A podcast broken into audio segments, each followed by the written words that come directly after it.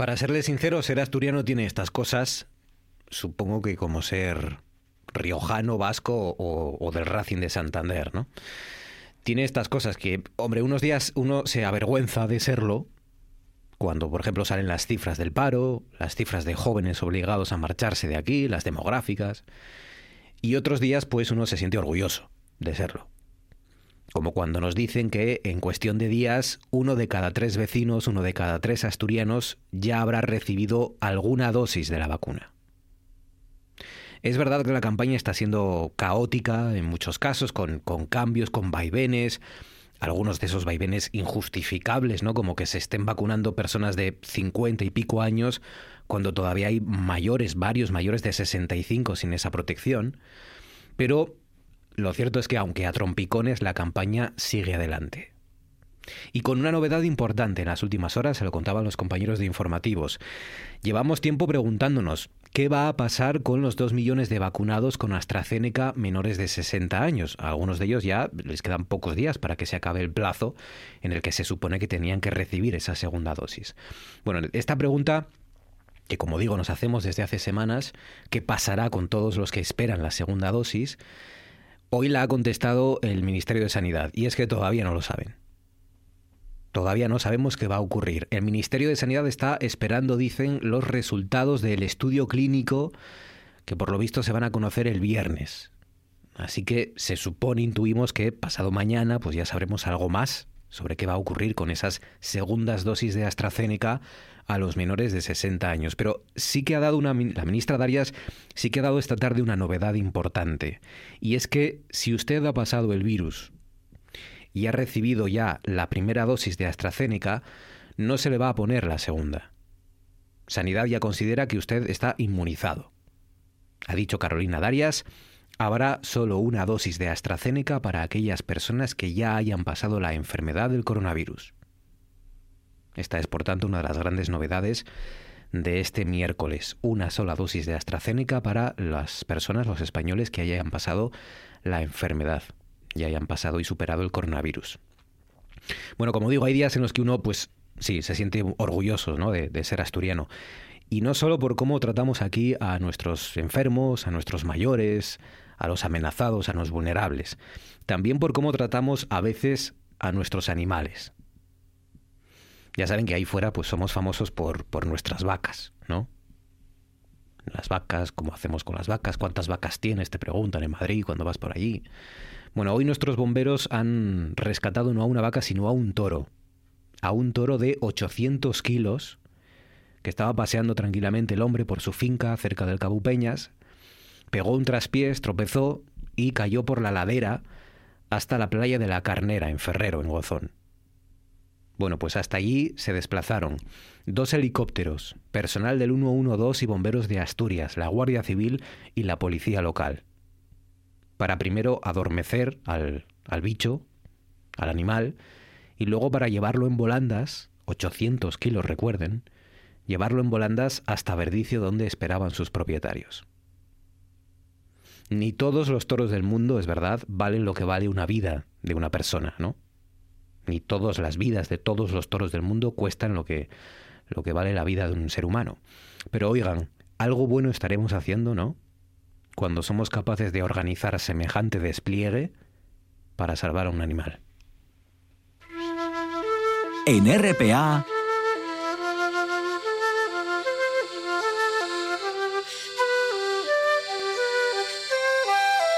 Noche tras noche.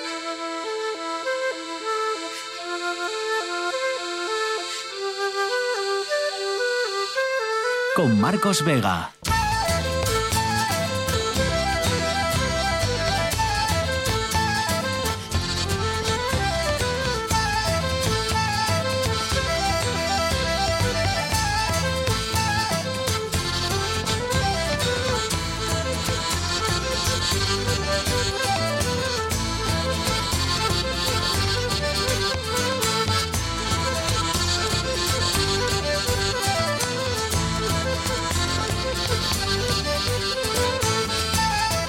Noches, bienvenidos al espectáculo de la radio. La mejor noticia de este miércoles es que las cifras no son la noticia más importante del día.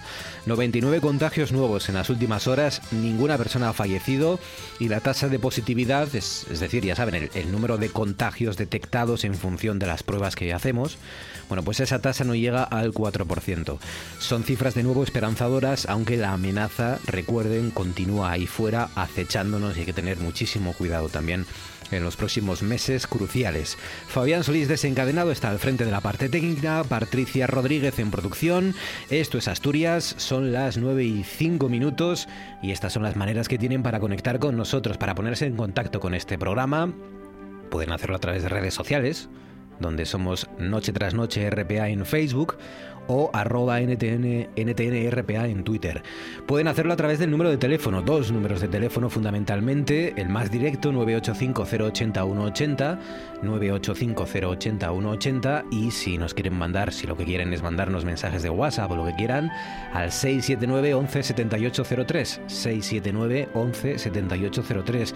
Aprovecho para recordarles que antes estaba escuchando a Miguel Fernández, al compañero, y, me estaba acordando, tengo que decirles a ustedes más a menudo que también estamos, ya saben, en Spotify. Es decir, que además de escucharnos en Evox, pues también pueden oírnos a la carta en Spotify. O sea que ya tienen para escucharnos como, como si fuéramos un podcast, digamos, para escucharnos a la carta donde y cuando usted quiera, pues tienen tres maneras. A través de rtpa.es, allá saben, van a la carta, en radio, y ahí tienen que pulsar la N y debajo de los compañeros de Noche de Lobos, pues ahí está Noche tras Noche. Tienen la opción de ir a iVox también, donde tenemos un canal, ahí la RPA, en Noche tras Noche, y tienen la opción de eh, Spotify. En la cuenta de Spotify de Noche tras Noche, ahí también pueden escucharnos a la carta, que es un sistema muy cómodo y muy directo. Y dicho esto, hoy ya saben, les proponemos, porque a partir de las 10 vamos a repasar algunas de las películas con, o series también, en las que salgan paisajes paisajes espectaculares, grandes paisajes, grandes entornos. Esta noche molabas especial paisajes. Nos dice por aquí, por ejemplo, Eva Díaz dice Orgullo y Prejuicio y sus super paisajes ingleses. Dice Beatriz Fernández, la película El velo pintado tiene unos paisajes preciosos. Javier González Caso dice El río de la vida de Robert Redford, quien por cierto protagonizó otra peli muy de paisajes, dice Las aventuras de Jeremiah Johnson.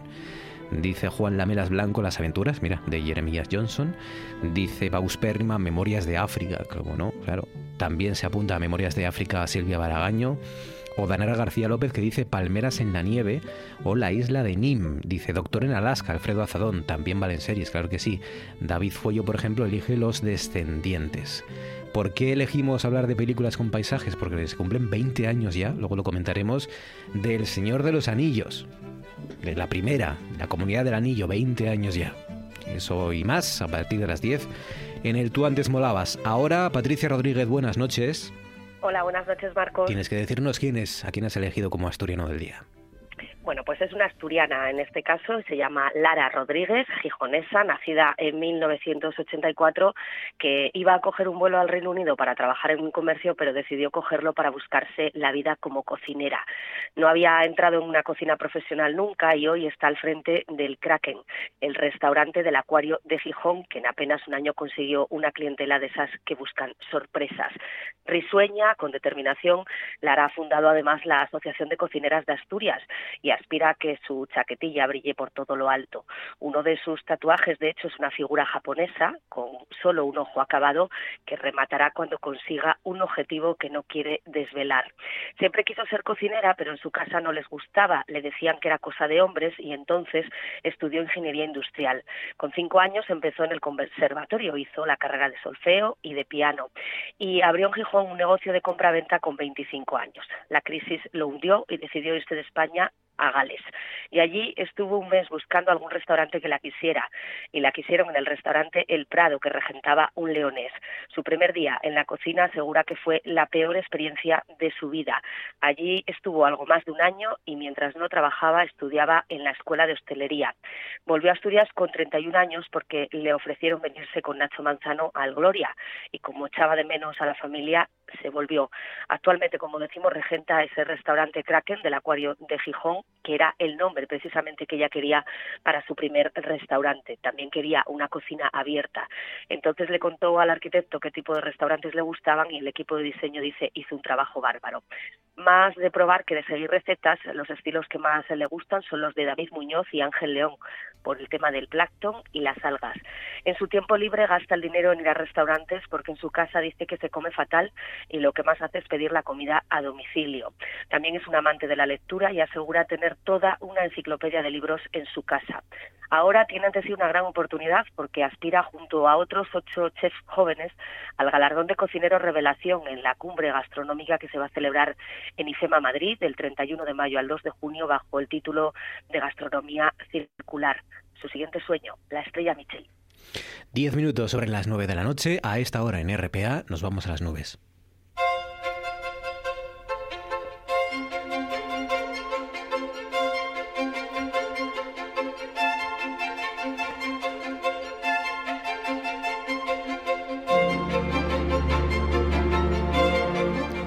Espera Javier Martínez de Orueta. Orueta, buenas noches. Hola Marcos, muy buenas noches. Hoy ha vuelto un pelín de frío, me lo ha parecido a mí. ¿Qué sensaciones tienes y sobre todo qué datos, qué cifras tienes de máximas y de mínimas? Cuéntanos. Mira, la verdad que sí, ambiente muy muy frío, ambiente fresco. No parece que estamos ya a finales de, de abril con estas temperaturas, parece que estamos en temperaturas más bien del, del invierno, pero sí, mira, las máximas no han subido de los 15 grados, la máxima más alta vamos con datos, se ha registrado en Gijón, hay 14,7 grados y como digo, a partir de ahí las máximas caen para abajo y sobre todo también las lluvias que nos ha acompañado durante todo el día de hoy, como decimos, lluvias muy débiles, llovinas de ese orvallo característico de Asturias y mira, por ejemplo, donde se ha acumulado más cantidad de agua ha sido en Cabrales, ahí 3 litros por metro cuadrado, por ejemplo, también en, zonas de costa, en Llanes, también han acumulado 3 litros por metro cuadrado. Así como decimos, un día gris, con orvallo y ambiente bastante fresco y frío. Claro, vayando, vayando poco a poco, pues sí que se va cayendo, sí que va cayendo bastante agua en algunas zonas de, de Asturias. Eso este miércoles. Mañana jueves, ¿qué nos espera?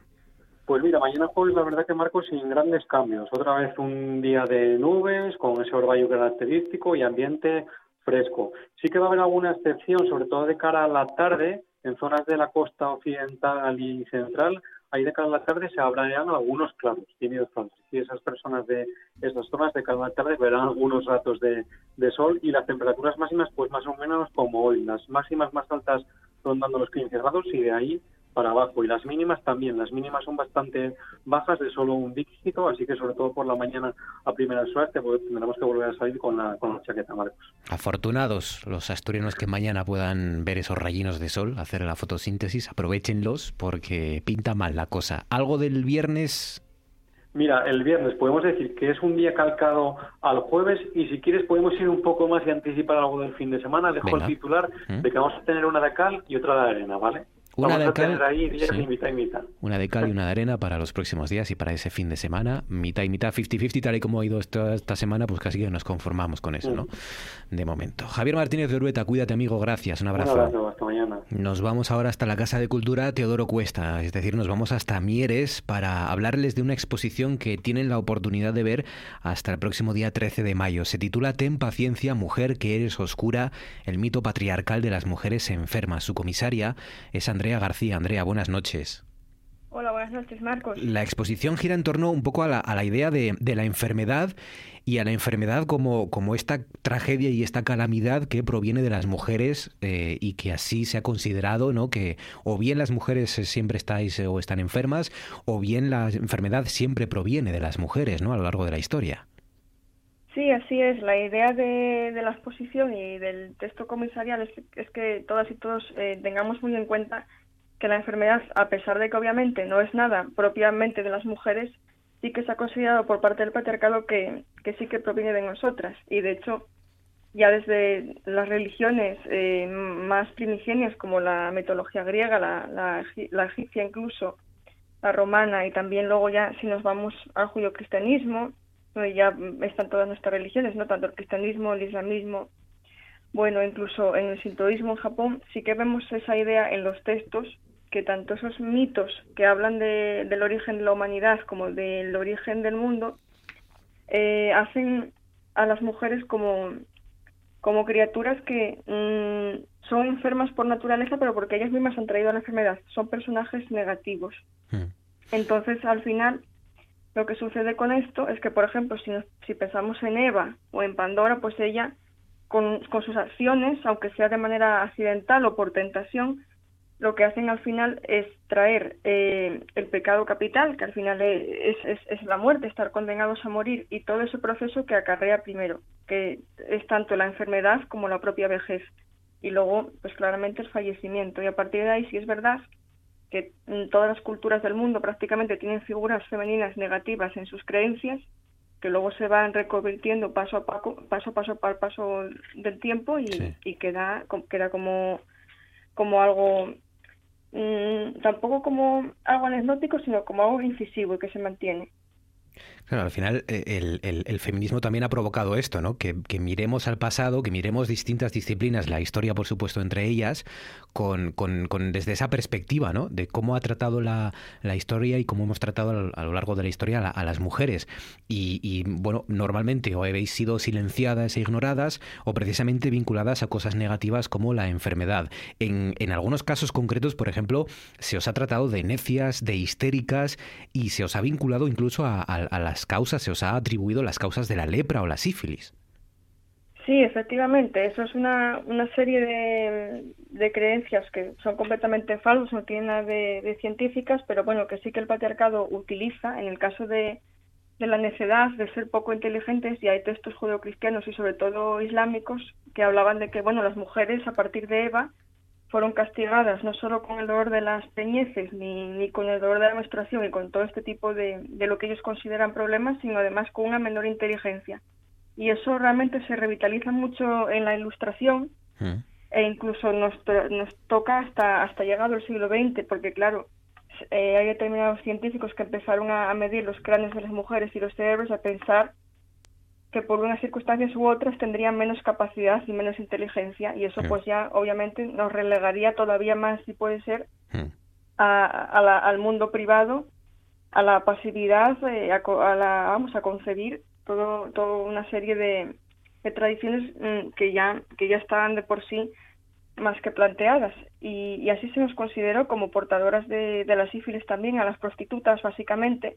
A ellas se las considero por un lado que, eran demasiado explosivas, ardientes, como si el vicio que ellas tuvieran eh, resultaba un problema y obviamente no tenían ningún tipo de vicio ni nada, eh, tenían que dedicarse por desgracia a esta profesión. Mm. y cuando eran contagiadas por un cliente de sífilis ellas lo padecían, tampoco recibían ningún tipo de tratamiento.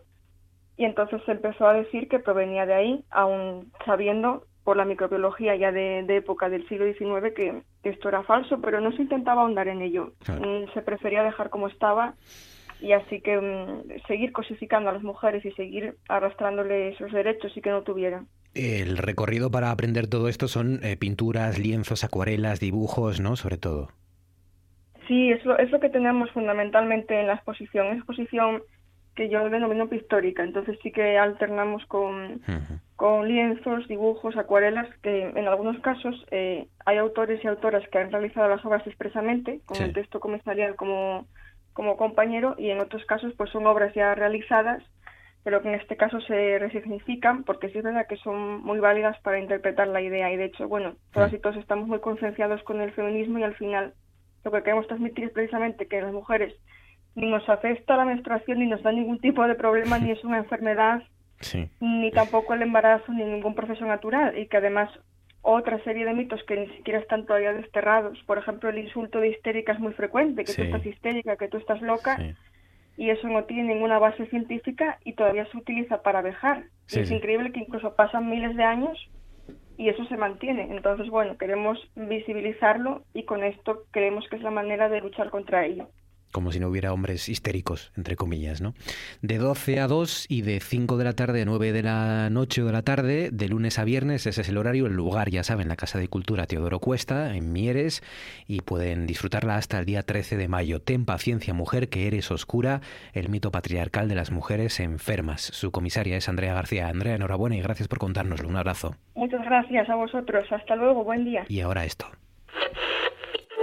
Además, los vecinos están trabajando en la confección de pancartas contra la Expo 92, con las que se pretende inundar la carretera comarcal 330 que une Granada, Sevilla, queremos decir, con el Levante.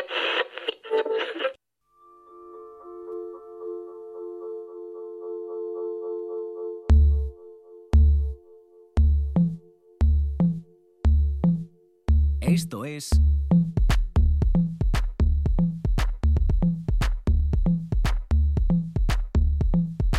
Tras noche. Con Marcos Vega.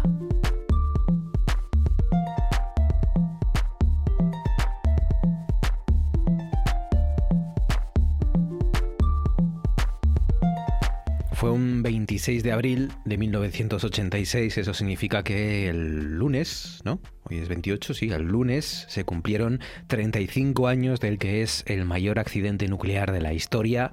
Un reactor de la central Vladimir Ilich Lenin explotó, ardió y provocó, pues, pues aparte de una gran tragedia humana y, natural, y, pues provocó también una controversia al oscurantismo, la intención de, ese régimen de la URSS en, tapar durante días y, meses aquel desastre cerca de una ciudad de Chernóbil que dio luego nombre a la propia central ya de alguna manera y al propio desastre.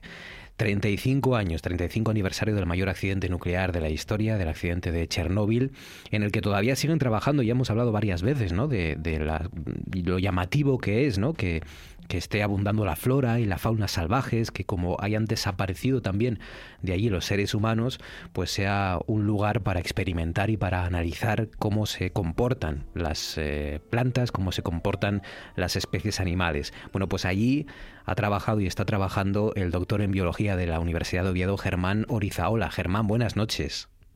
Hola, ¿qué tal? Buenas noches. Trabajo de campo como biólogo en Chernóbil, ¿no? ¿Qué es lo que, lo que hacéis allí? ¿Cómo, cómo trabajáis? Pues sí, trabajo de campo, como has dicho, un sitio tan tan peculiar como Chernóbil, ¿no? que mucha gente quizá tiene la idea de que es un sitio cerrado, de, acceso prácticamente imposible. Pues efectivamente, gran parte de mi trabajo eh, se centra en, en, Chernóbil y, hacemos allí trabajo de campo que suele consistir en ir eh, varias semanas al año eh, a la zona de exclusión, entrar en la zona de exclusión y sin salir de ella pues eh, estar ahí trabajando con las especies, diferentes especies con las que con las que investigamos, que, son fundamentalmente los anfibios de la zona, eh, también pequeños eh, roedores, topillos, ratones mm. y los caballos salvajes que viven también por allí. O sea, un poco de todo.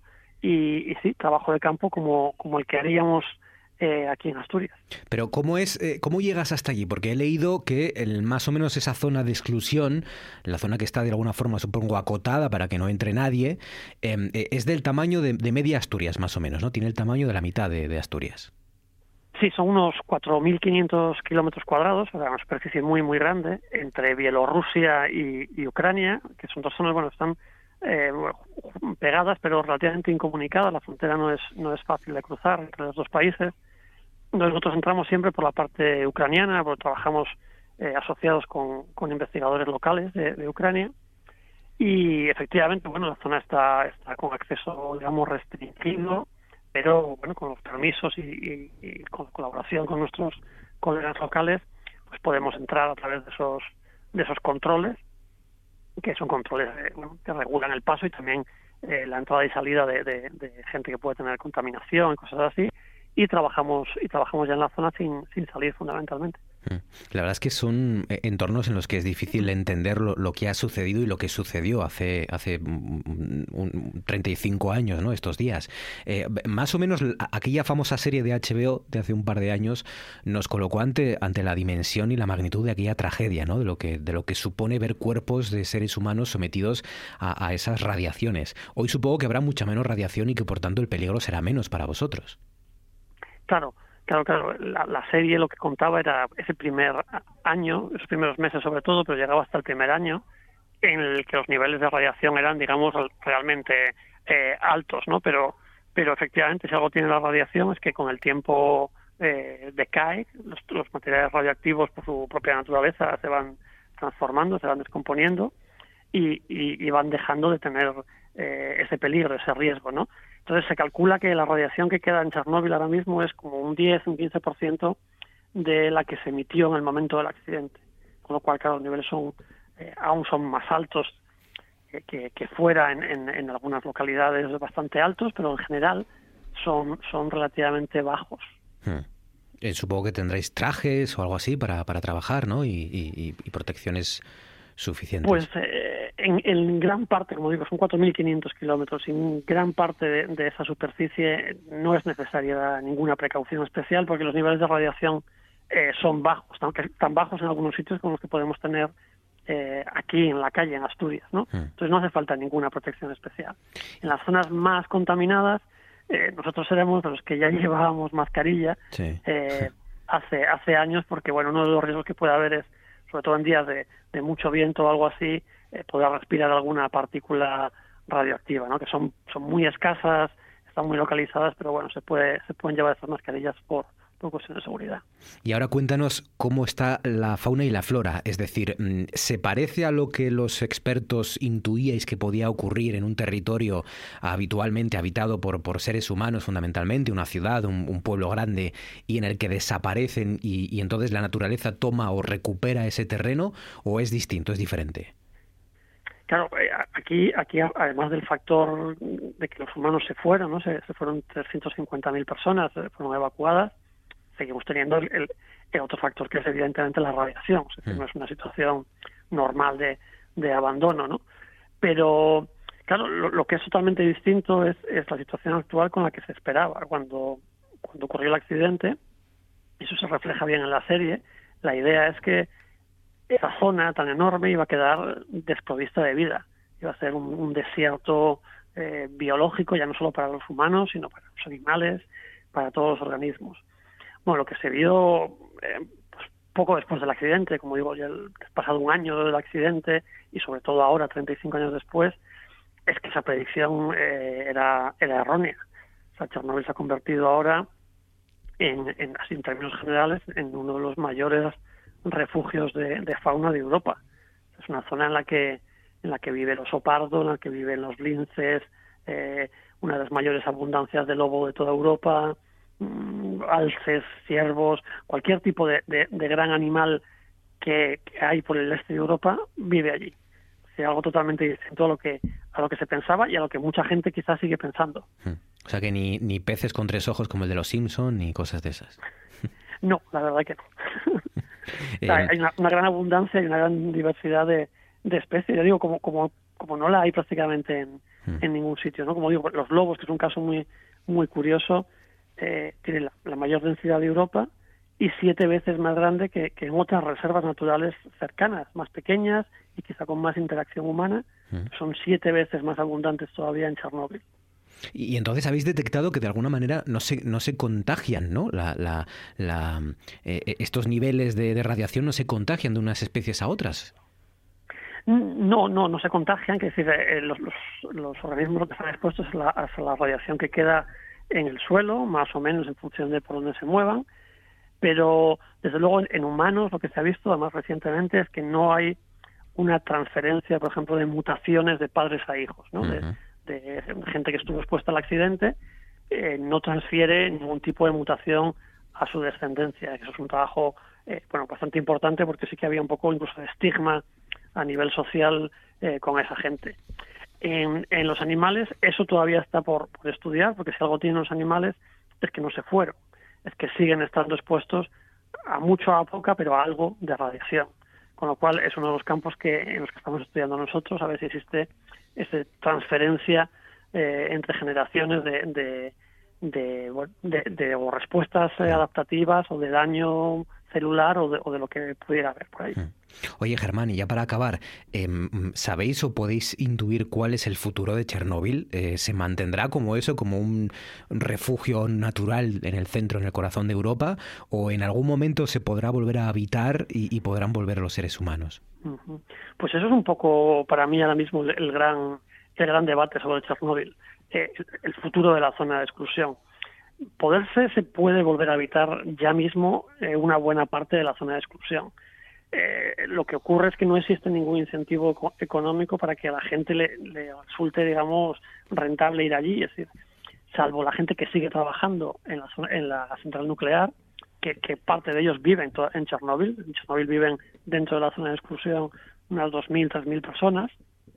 Entonces, quitando eso, no hay un gran atractivo para que la gente vuelva. Por lo tanto, o sea, la- el debate es si, si abrir otra vez la zona de exclusión o conservarla, y es lo que yo espero que se haga, por un lado, como, como un lugar de, de recuerdo, de memoria, ¿no? de aprendizaje de lo que pasó allí y bueno, de reflexión humana, ¿no? de, de, de cómo a veces, eh, pues como se decía, unas, unas malas decisiones, unos malos gobiernos pueden hacer que las tragedias eh, aumenten, ¿no?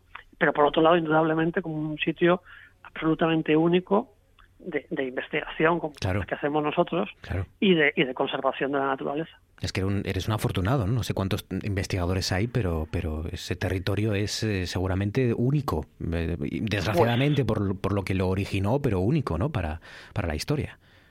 Sí, sí, ahora, mismo está ese y el otro accidente que es, que es Fukushima, en claro. Japón, donde también bueno, tenemos alguna colaboración allí. Y, y no hay mucha gente investigando, no, no tanto porque, porque sea muy difícil o muy fácil, no, no está muy claro por qué, pero no ha habido quizá tanta investigación como la gente se pueda, se pueda imaginar. Pero bueno, creo que, creo que es un punto que es importante también a veces destacar, ¿no? que, que si hay pocos grupos, pues hay uno que desde aquí, desde la Universidad de Oviedo, eh, está trabajando en estos temas de, de Chernóbil, ¿no? que tienen, a fin de cuentas, pues impacto eh, internacional. ¿no? Pues bueno, desde aquí, desde una universidad a veces se considera pequeña y, y digamos de provincias, pues bueno, hay, hay, hay trabajo en una zona como Chernóbil. Es el ejemplo de lo que hacen nuestros investigadores. Él es doctor en biología de nuestra Universidad de Oviedo y se llama Germán Orizaola. Germán, enhorabuena y gracias. Un abrazo fuerte. Nada, muchas gracias, buenas noches. En RPA,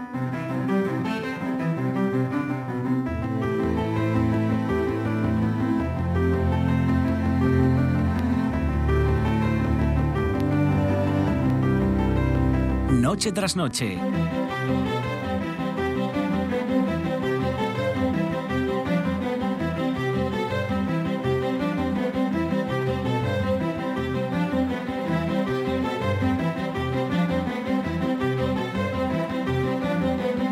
Con Marcos Vega.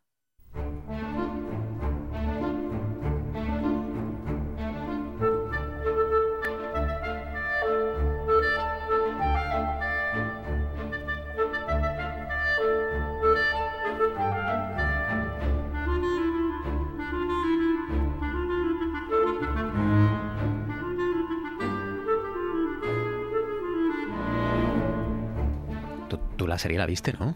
Chernobyl, claro. Buenísima, bueno, ¿eh? no, no solo la vi, sino que flipé. Buenísima.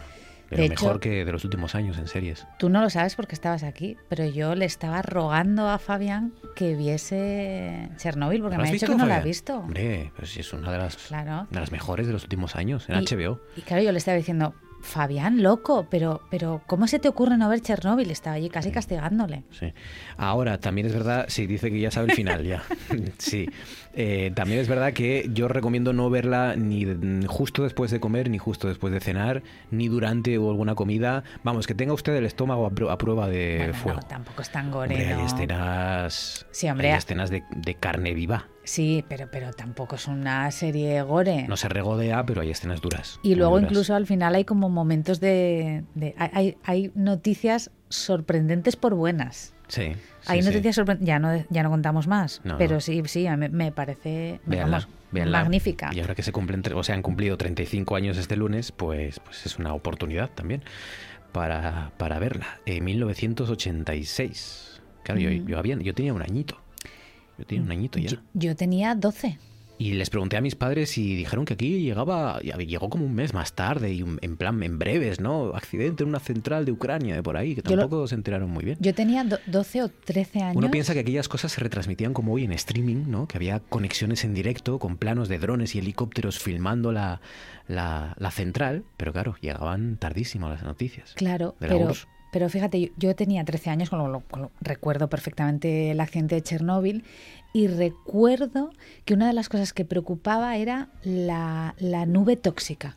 Claro, ¿dónde, dónde acabaría, no? Exacto. Esa fue una de las cosas que preocupaba muchísimo. Era como, ¿qué va a pasar? Y, y Rusia y Estados Unidos y la tensión, la Guerra Fría. Claro. To- todo eso, eso lo recuerdo como muy, muy vivo. Hmm. Pero bueno, con 13 años, imagínate. Días emocionantes cuando, cuando las noticias emocionantes pues pasaban cada, cada varios meses, ¿no? Como hoy que pasan cada, cada hora. Cada hora, Cada hora tenemos una noticia que cambia la humanidad, Cada que nos- cada es vez- agotador. cada vez que abres Twitter te encuentras con el maldito, con la maldita etiqueta última hora. Última yo, hora. yo creo que se abusa. Sí. Sí, porque además en Twitter te- como que te obligan a estar todo el rato luchando contra el fascismo o contra el comunismo o contra Eso cosas, ¿no? es, sí, sí.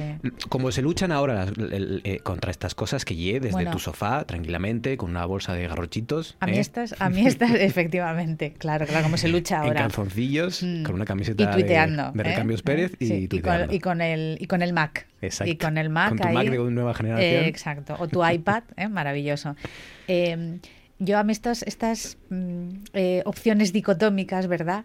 Siempre me recordaron, y lo he puesto en Twitter en varias ocasiones, a esto de susto o muerte. ¿eh? Mm. Susto o muerte. Digo, a ver quién, quién se anima, pero es, es Sí. absolutamente ridículo. Es ridículo porque es reducir la realidad a- de una forma tan simplista, tan simplista, que de lo simple que es, que no sencilla, ofende. Es decir, ofende. Yo ya creo que plantear el eslogan fascismo, democracia, libertad o lo que sea, lo que me dé la, lo, lo que te dé la gana, plantearla, plantearse la vida o las opciones políticas tan importantes, ¿eh? que es elegir quién te va a gobernar los próximos cuatro años, de forma dicotómica y excluyente, me parece absolutamente ridículo y una ofensa para todos los votantes. ¿eh? Sí. sí, claro, te lo digo. Sí, porque eh, es verdad que ahora se habla mucho de, de la estrategia en, en- en la política, de los estrategas, de lo, lo lo complejísimo y lo sofisticado ¿no? que son las ciencias No. políticas hoy y tal, pero es que esto es lo más burdo de la, de la comunicación política, ¿no? Reducir a, a blanco o negro es, es el, el último lugar al que se debería llegar. Mm, discrepo ¿Sí? mínimamente, discrepo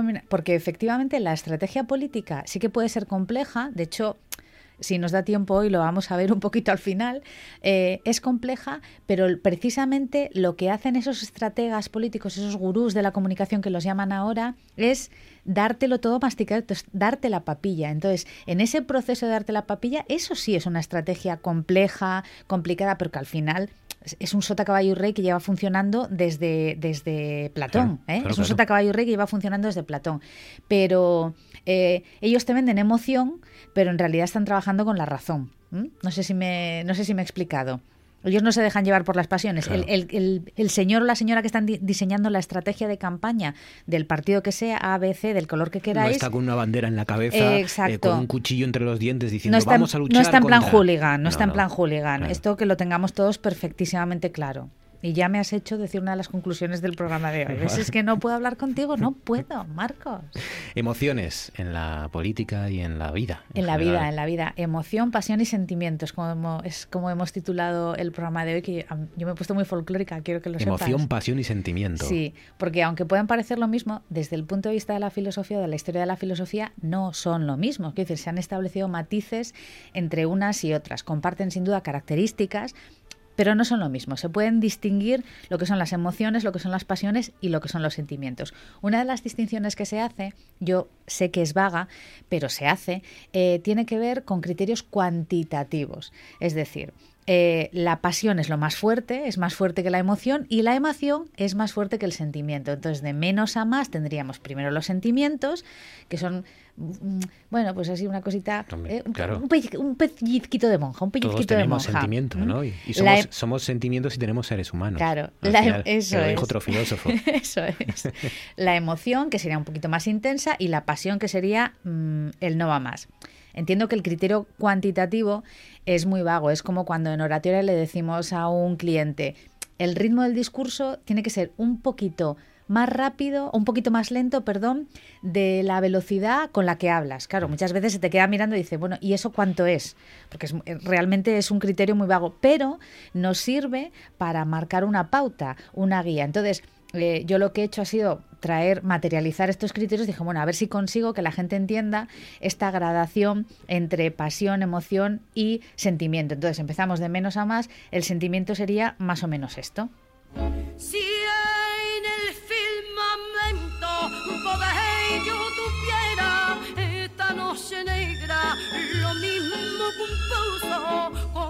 cuchillito de luna, madera cortaran los hierros de tu calabozo. Si yo fuera reina de la luz del día, del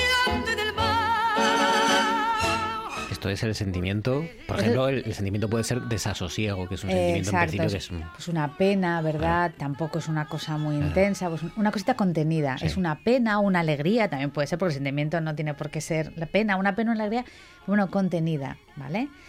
La emoción, que ya subimos un poquito, ya lo escalamos un poquito, sería esto. Es un gran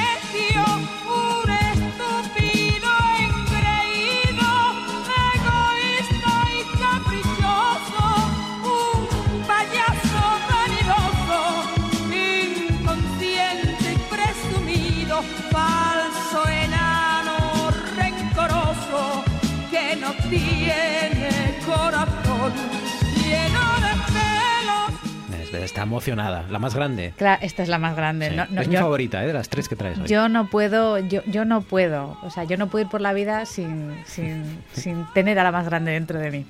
A las dos, a las dos. Eh, esto sería la emoción. Ya La ves, emoción. Hem- hemos subido un poquito, Sí. ya se nota ahí. Se nota ¿eh? rabia ahí, Se, se nota, nota- rabia, enano y tal, se nota rabia. Y luego tenemos la pasión.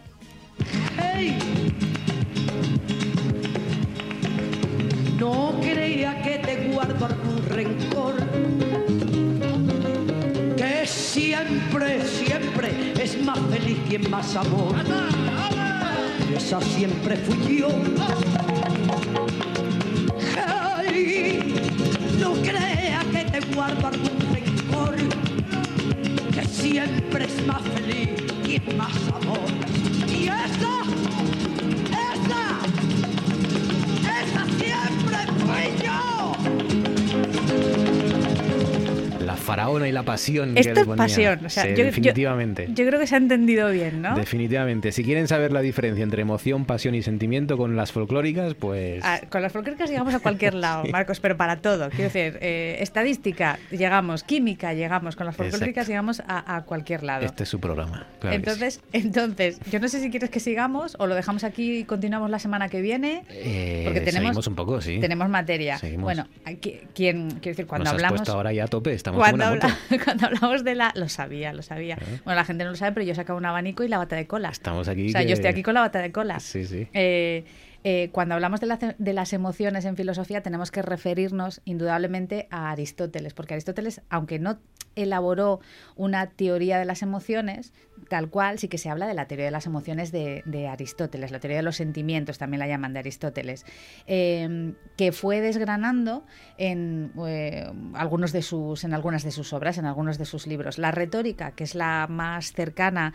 a mí por un tema exclusivamente de profesión, en la retórica ya te habla y te advierte y te dice, ojo, porque cuando vayáis a hablar en público, cuando os dirijáis a un público, es absolutamente eh, imprescindible que sepáis las pasiones y las emociones que mueven al público para el que estáis, para el que estáis hablando. ¿Por qué? Porque las emociones causan estados de opinión.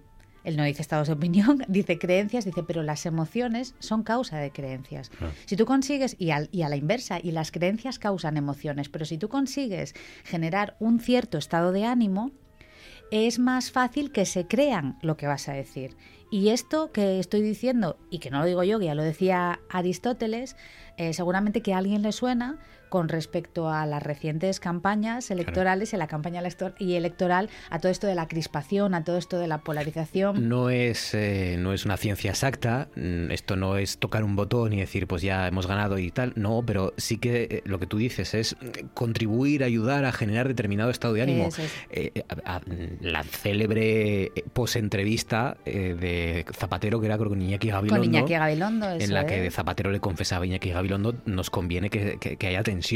Eso en es. unas elecciones, creo que generales, creo. Ojo, e- eran unas generales. Ojo, cuando estamos hablando de mover un sentimiento, de generar un sentimiento, no tiene por qué ser necesariamente un sentimiento negativo, no Claro. tiene por qué ser miedo, no tiene por qué ser tensión, no tiene por qué... Pero Aristóteles ya tenía perfectísimamente claro que para eh, generar una creencia o generar una convicción en una determinada audiencia tenías que mover el sentimiento. Eso por un lado. Y que luego cuando te ponías frente a un público tenías perfectamente que saber eh, eh, qué pasiones les movían. Porque no es lo mismo hablar ante un público que va cabreadísimo, que está muy cabreado contigo o con lo que sea, eh, por las razones que sea, que un público que va entregado, que está encantado de, de- de verte encima, del, Claro. encima de la tele. Entonces esto de los sentimientos lo tenían ya perfectamente claro. Claro, se ha discutido muchísimo acerca del papel que las emociones en el campo de la filosofía desempeñan en la vida. Pues algunos han dicho, oye, las emociones, tiene que buscarse siempre una armonía con las emociones. Otros han dicho que deben cultivarse solo, solo las emociones que causen alegría o que causen regocijo y olvidarse, esto es muy Mr. Wonderful, Sí, y olvidarse De las malas vibras. de las, exacto, de las malas, de las malas vibraciones, de todo aquello que me da mal rollo. Esto no, esto tienes que quitarte. Hay quienes dicen, oye, no, no, las emociones tienen que experimentarse, pero siempre con moderación. Sin pasarse. No, no nos dejemos llevar por, por las pasiones, siempre con moderación. Y otros han dicho, oye, lo que hay que hacer es descartar definitivamente las emociones. Las emociones no son buenas. Hay que guiarse siempre por la razón. De esta última opción ya hemos hablado de ellos aquí, los estoicos. Sí. Zenón de Sitio, Cicerón, que es el máximo exponente del estoicismo romano, eh, aunque quizá, y también lo hemos dicho aquí, el estoico más popular, sin duda, es una- sin duda alguna, sea el señor Spock de Star Trek. ¿eh? Y los y los no, no, no, no riáis porque están Sí. basados en los estoicos. O sea, los vulcanianos son unos seres de ficción. eh, lo digo, digo, añado lo de ficción por si hay algún despistado que no creo. Son seres de ficción de la serie Star Trek, en donde, aunque nacen con sentimientos, eh, su cultura les enseña, su- en su cultura están muy mal vistos los sentimientos, entonces están constantemente O sea, contenidos. no es que carezcan de sentimientos, sino que los tienen, pero los controlan Lo- y los, y los, eh, Eso eh, es. los encarcelan, ¿no? Los, los atan. aprenden a controlarlos. ¿Por qué? Porque en el fondo lo que piensan es que los sentimientos, que está muy relacionado con, una, con toda la corriente de la filosofía moderna, Leibniz, por ejemplo, dicen, ojo, los sentimientos, aunque nos ayudan a conocer las cosas, en realidad son una forma confusa, oscura de conocerlas. No es una forma elevada de conocer las cosas. Entonces, mejor conocemos las cosas a través de la razón que a través de los sentimientos, porque entonces es como si lo viéramos todo a través de, de un, de un panel borroso, ¿no? Como si lo viéramos todo borroso.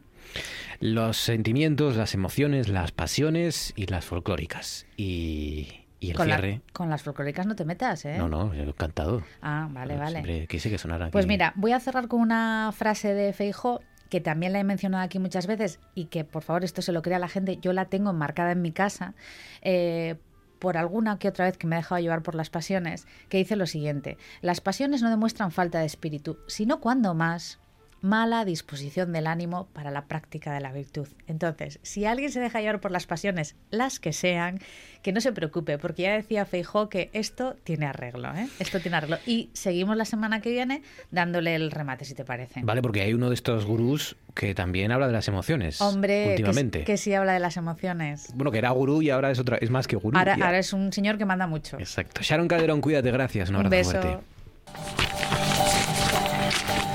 Hai tanto papel e nin sé de lo que vamos falar. Está na escaleta, Arancha. Que escaleta? Na escaleta fía. Que, que escaleta?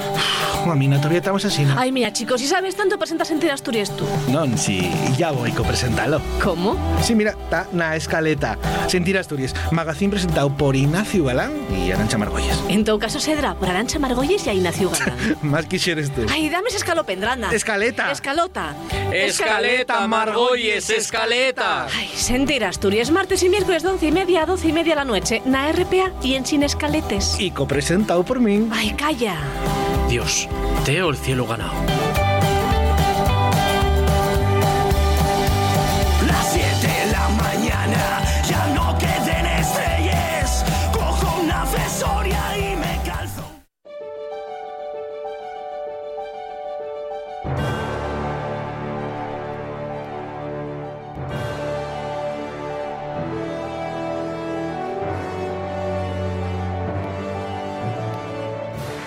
Oscar goes to. ¡Pedro! What about my mother?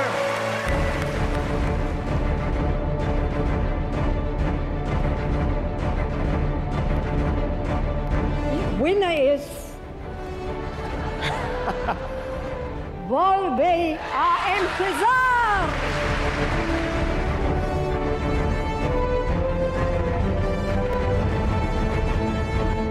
The dreams come true sometimes, and that's the thing. This is not a joke. Moonlight has won Best Picture. Moonlight, Best Picture. Quedan 11 para llegar a las 10 de la noche y hoy nuestro Oscar del sonido está, está más oscarizable que nunca. Oscar de Ávila, buenas noches. Buenas y sonoras noches, Marcos y oyentes. Porque Pues esta sí, es la semana de hablar de ¿no? los Oscar. Claro que sí, se entregaron la madrugada del domingo al lunes y, y estamos todavía casi con la resaca ¿no? de lo que ha pasado en esa edición número 93. Sí, además una, una edición así que, que, bueno, ha sido bastante rápida, bastante light, ¿no? Que encumbra No Man's Land, ¿no? Quiero recordar que se llevó Sí. los, los grandes premios principales, ¿no? Película, quiero recordar, directora y actriz, ¿no? Corrígeme si me equivoco, ¿no? Exacto, mejor Y directora. luego también me, sí. me gustó mucho también el premio Anthony Hopkins, ¿eh? que a sus 83 tacos creo eh, ganar su segundo Oscar, ¿no? Creo que es, ¿no? Mm. Por esa película Father, eh, no la he visto, pero la tengo que ver. Me parece un reconocimiento a toda una trayectoria envidiable. Fue la sorpresa un poco de la noche, ¿no? Porque era mm, eh, Chadwick Boseman el favorito y al final salió Anthony Hopkins, que el pobre hombre estaba ya durmiendo en, su casa de, de Es Gales. lo, que, es- lo que tiene ahora esto de los premios a Sí. distancia, ¿no? que, que casi los- lo puede hacer en pijama, ¿no? sí. Creo que ha pasado también los Goya. Y nada, en el apartado sonoro que vamos a tratar hoy, pues bueno, yo creo que, que tú ya me habías avanzado, ¿no? Eh, Te lo dije. En su Mm. momento que lo habías visto y te va a gustar, sí, la verdad que es una joya, eh, bien merecido está el premio para esta Song of Metal, ¿no? que además eh, tiene ese estilo indie, ¿no? Es una gran hiperproducción, ¿no? Eh, que puedas decir, bueno, pues viene con la aureola de gran superproducción americana, ¿no? Que además ha, ha cautivado a muchos espectadores y crítica en todo el mundo, en poco a poco, ¿no? Y también te voy a decir una cosa, Marcos, porque date cuenta que venía eh, así un poco los mentideros gurús de, de los de los un poco pitonisos de los premios, ya venía con la victoria de favorita, ¿eh? ¿Mm? Date cuenta que, que había ganado eh, ya eh, tres premios importantísimos en materia sonora, ¿vale? Que a nivel mundial. Los BAFTA, ¿eh? En- también los, los premios que da el- la Cinema Audio Society, Sí. que es como si fuese, reúne a toda la industria norteamericana y casi mundial de- del sonido para el medio cinematográfico, y también un reconocimiento sonoro en los Hawaii Film Critics Society, que es un premio también bastante importante en su categoría sonora, ¿no? Entonces ya venía precedido de, de esa especie de, de ventaja, ¿no? Con respecto a las otras competidoras que eran muy fieras, ¿eh? Saul, Soul, eh, la, el la película de- Pixar de animación. exactamente, que también ha- ta- ta- ganó también- la banda sonora. Ganó la banda ¿no? sonora, también hay sonido en las películas de animación, claro. Sí, sí, sí, y mucho, y muy elaborado. Incluso Mm. tiene una. Ya hablaremos algún día, que hay cosas muy interesantes hechas en España a nivel sonoro Mm. de la animación. El drama bélico Greyhound. Imagínate el prototipo de super gran producción, ¿no? Que puede partir como favorita. Monk, eh, que es ya una película ya distinta, con un ecosistema sonoro más realista, de la época también. Tiene una carga en su parte también musical y noticias del gran mundo, ¿no? Era quizá las, las eh, competidoras fuertes, por decirlo de alguna manera, ¿no? Y también dos curiosidades que te voy a comentar sobre, sobre Sound of Metal es que gran parte del departamento de sonido está compuesto, es una producción hispanoamericana.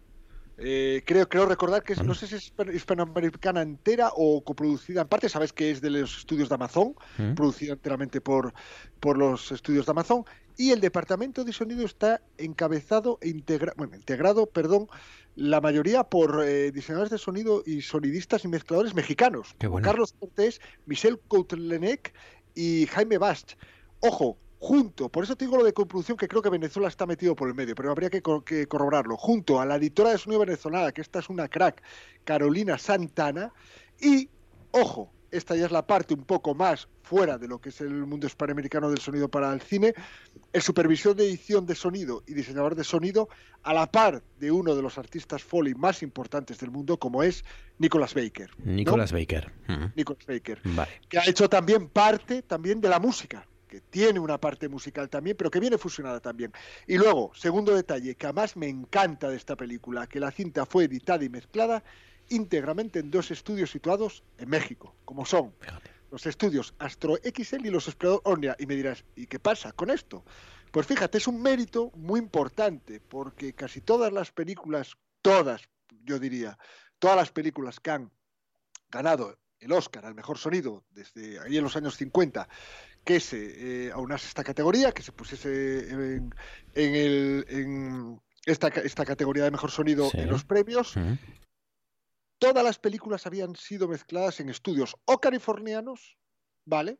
Lógico, por otra parte, ¿no? O ingleses, sobre todo eh, los estu- unos estudios ubicados, los Technicolors ubicados en, Londres, ¿no? Creo que son, que se llaman, ah, no, no son Technicolors, bueno, no me acuerdo muy bien de, del Sound of Bueno, Metal, que la pueden ver, porque está producida como, como cuentas por, por Amazon, la pueden ver en Amazon Prime. Es una de las, de las, yo creo que de las plataformas que tiene más gente, porque ya saben que les viene incluido ya con, con, con el, el- el paquete este de Amazon Prime, para que le lleguen los paquetes antes y estas cosas, pues ya tiene Amazon Video y, y- y ahí está, ya desde hace semanas o meses, esta película Sound of Metal, eh, que se merece, ¿no? Decíamos, es verdad, que utiliza el, el sonido de una forma muy valiente y que logra eh, eh, trasladar esa sensación de lo que sufre y padece una persona que se está quedando sorda, ¿no? Sí, yo, yo creo que el, verdad- el verdadero logro de, de la película, y yo creo que particularmente, es eh, haber convertido el sonaje, el, sonido, perdón, en un personaje propio. Además, desde la escucha objetiva y subjetiva que plantea, que eso es un riesgo de cara al espectador, ¿no? Cómo nos metemos en su cabeza y cómo salimos, ¿no? De una persona que su vida es el ruido, es la música, ruido entre comillas, es la música, es batería, y de repente pierde la audición por completo y entra en un túnel oscuro, ¿no? Y esto además lo hace todo el departamento de sonido creativo de la película de una manera eh, muy creativa, artística y experimental, ¿no? Porque crean un río sonoro eh, lleno de emociones y sentidos, ¿no? Por los que transita el protagonista. Vivimos en él, dentro de él y fuera de él, ¿no? Vivimos en el hiperrealismo, ¿no? En la objetividad y luego nos metemos en su escucha subjetiva, ¿no? En definitiva, se sirve del sonido y la pérdida de audición como elementos propios actorales, no hilos narrativos para intentar hacernos llegar y sentir lo que ocurre cuando perdemos algo y tenemos que adaptarnos al nuevo medio y situación. ¿no? Exacto, exacto, porque la historia, la excusa de la historia es que, bueno, por supuesto que es un baterista de heavy metal y, y- y que pierde eh, esa capacidad de, de oír, de escuchar, pero al final la historia que nos cuentan es la historia de un, de un hombre que, es, que, que cae en una depresión, que, que- que se tiene que recuperar, que se tiene que levantar y, que, y que se tiene que rehacer, ¿no? De haberlo perdido todo, de haber perdido su vida y tener que adaptarse, ¿no? A su, a su nueva realidad. Eh, eh, en el fondo es esto, ¿no? Y lo que pasa es que lo cuenta efectivamente a través de lo que pierde, que es el- el- la capacidad de oír. Claro, y para nosotros, por ejemplo, los que nos dedicamos a, esta- a este maravilloso arte dentro del cine, eh, es un latigazo de realidad. ¿no? Bueno, si lo pones en un contexto de ceguera, pues otra gente a lo mejor la- le puede afectar más directamente. Claro, ¿no? O alguien claro. que pinte o que sea artista de pictórico, ¿no? Es- O, de- u otras artes, ¿no?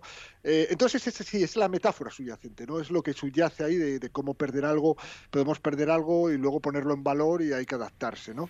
Mira, el mundo sonoro de of Metal eh, para mí tiene tres partes definidas. Podríamos hablar mucho, pero son tres partes definidas, ¿no? Venga. En primer lugar, yo voy a destacar el arranque, que es ese explosivo concierto que sirve un poco para marcar mediante, yo diría que el hiperrealismo, sobre todo en la manera de mezclar lo que es magistral, la intensidad del mundo sonoro real que rodea continuamente a Rubén en su trabajo de batería, en los conciertos, dado que él está en, en una serie de conciertos por, de gira por América, ¿vale? Y antes del suceso de pérdida de audición. Y por tanto, eh, ese vuelco existencial que va a sufrir, ¿no?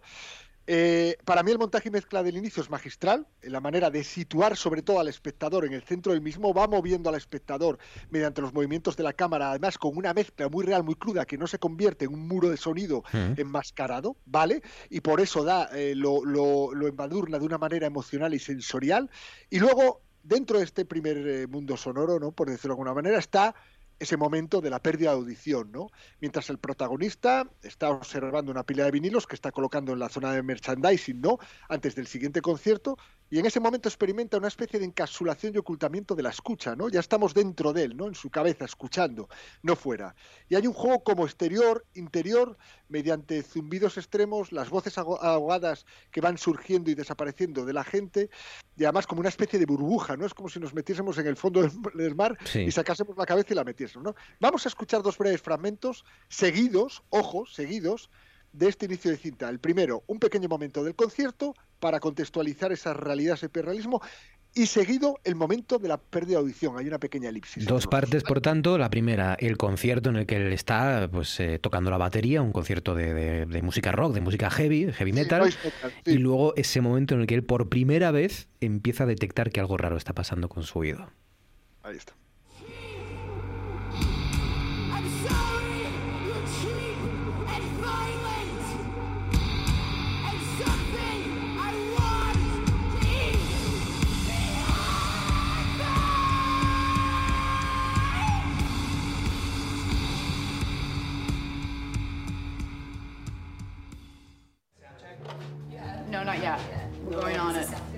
Margaret sound checked yet? Yo, you sound checked yet? No, not looking forward to it. Terrified. Half my shit is broken.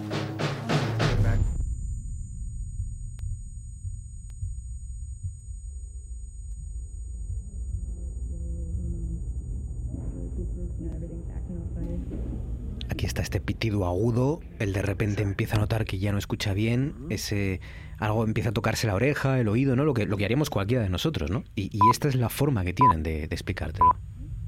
Exactamente, fíjate. Además, hubo mucha experimentación que hizo el Departamento de Sonido como curiosidad con micros de contacto.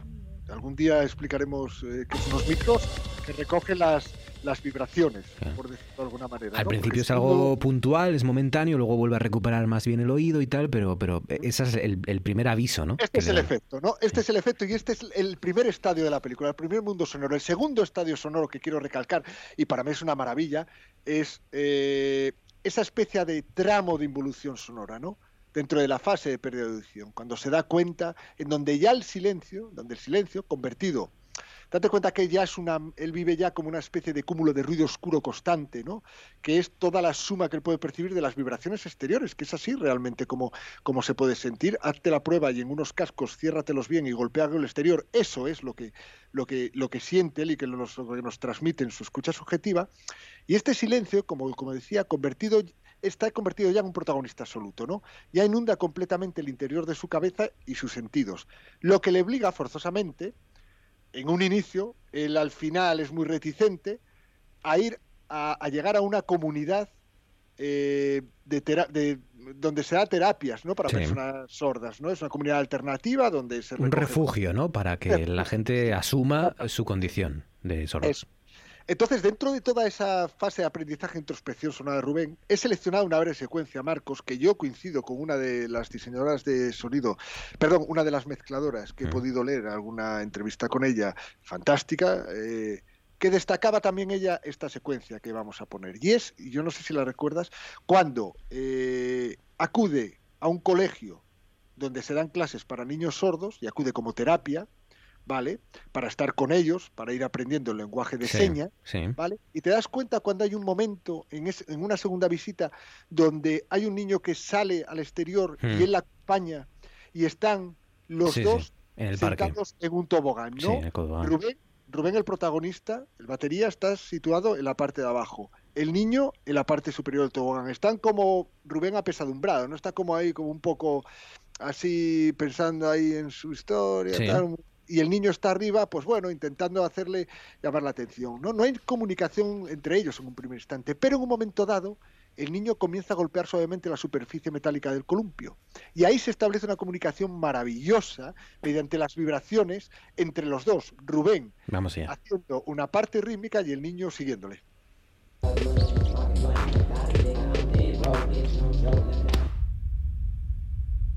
Aquí ya estamos en el exterior.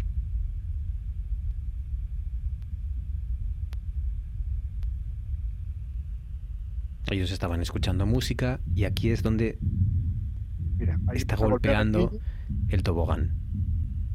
Este es el niño que golpea.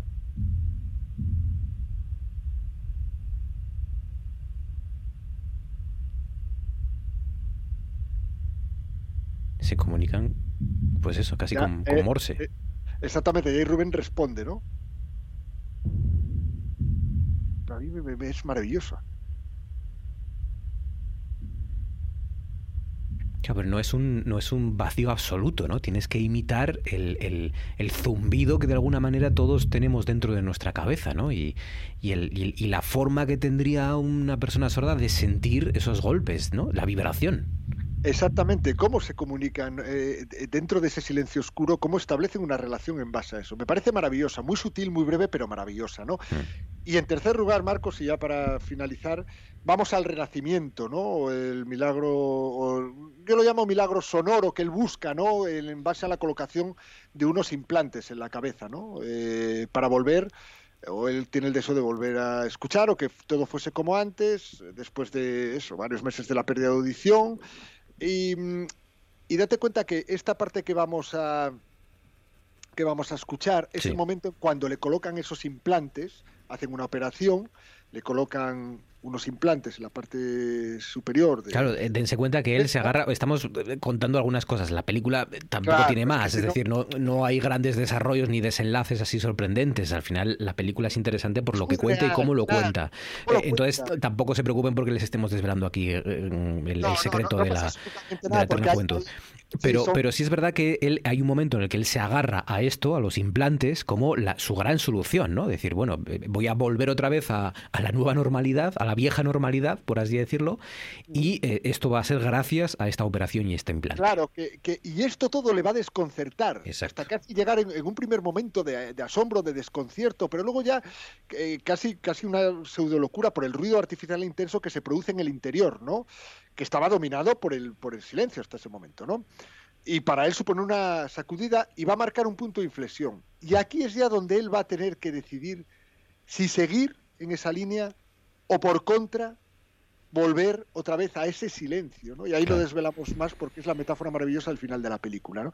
Vamos a escuchar el momento en el que activan los implantes al protagonista Rubén, su reacción y ojo, cómo percibe el mundo sonoro en el exterior con esos implantes. Y ya esto es una, eh, eh, por si, bueno, por si el, eh, una anécdota también. Si os fijáis, el título Song of Metal no es que sea el sonido del metal del género que él Claro. está tocando, sino cómo va a percibir él a partir de ese momento el sonido de una manera metálica. Vamos a escucharlo.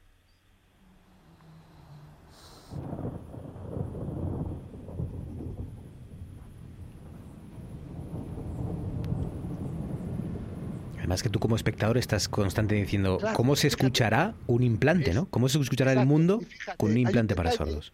Hay un detalle en el fragmento sonoro, es este trueno que os digo rápidamente luego lo que, lo que ocurre, porque lo dejé. Esta es la doctora.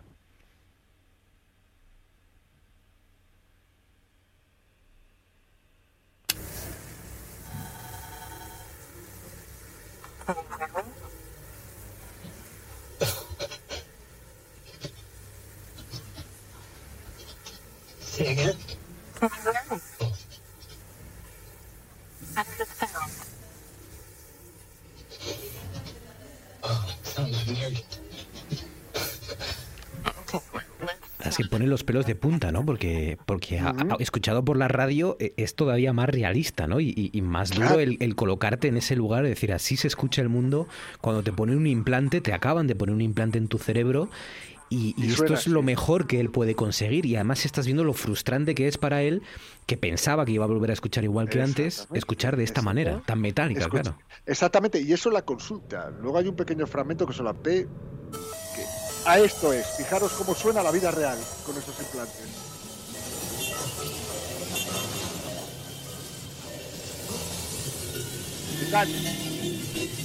Es terrible, es terrible. Terrible. es Y ruido. ese turno, simplemente Marcos, ya para final, ese turno que deja al principio el fragmento, lo recuerdas, que empieza con un, con un trueno, que es un plano maravilloso, como de una tormenta, con los tendidos de la luz antes de saltar Sí. en elipsis hacia la consulta. Fíjate tú qué recurso sonoro tan maravilloso que sirve para anunciar la tormenta que va a tener lugar en su interior. Fíjate cómo el, tanto el director como el, departamento de sonido, el, el diseñador de sonido, el supervisor Nicolas Baker, marcan ese momento Del trueno. Previo aviso Hmm. de lo que va a suceder en el interior. Fantástica, maravillosa. Sound un of muy. Metal. Véanla y fíjense y en el sonido y escúchenla, sobre todo escúchenla. Eh, este es un, un pequeño aperitivo porque la, la película es mucho más y lo importante es el desarrollo. Oscar de Ávila, cuídate amigo, muchas gracias, un abrazo fuerte. Un abrazo para todos, un beso, chao.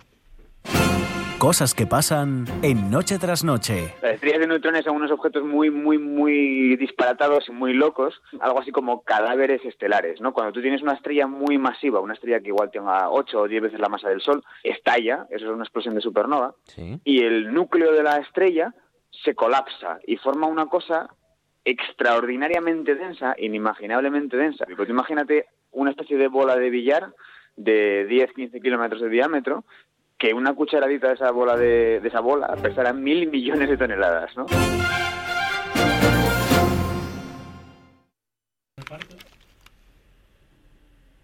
Nueve minutos sobre las 10 de la noche y el momento de empezar así de esta forma tan apresurada y rara, también con el sonido del silencio, nuestro tú antes molabas.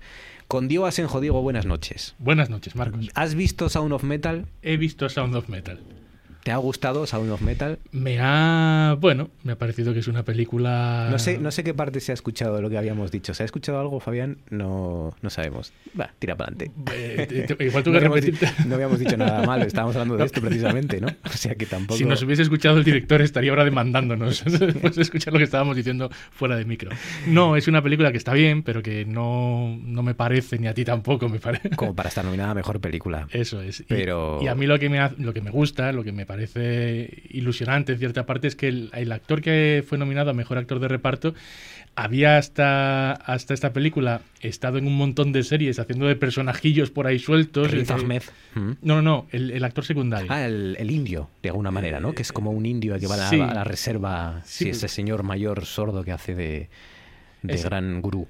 Ese, ese, ese personaje, ese actor, eso había estado en un montón de, de series en Estados Unidos, pero con personajes eh, secundarios no. Lo siguiente, es decir, de los que aparecen por detrás, saludan, sí, eso, y, Sí, de y extra, siguen su ¿no? camino. Sí. Y, y a su edad, que, que ya debe tener unos, unos cuantos años este hombre, pues ahora de repente ha tenido su oportunidad y oye, eh, se le ve feliz. Eh, Es uno de estos eh, actores que cuando le ves en las entrevistas o en las alfombras rojas, eh, se ve que está ilusionado porque dice, oye, por fin, a, a mis años, mira lo que, lo que me ha pasado. ¿no? Se llama Paul Razzi Ujú. y tiene 73 años. 73, fíjate.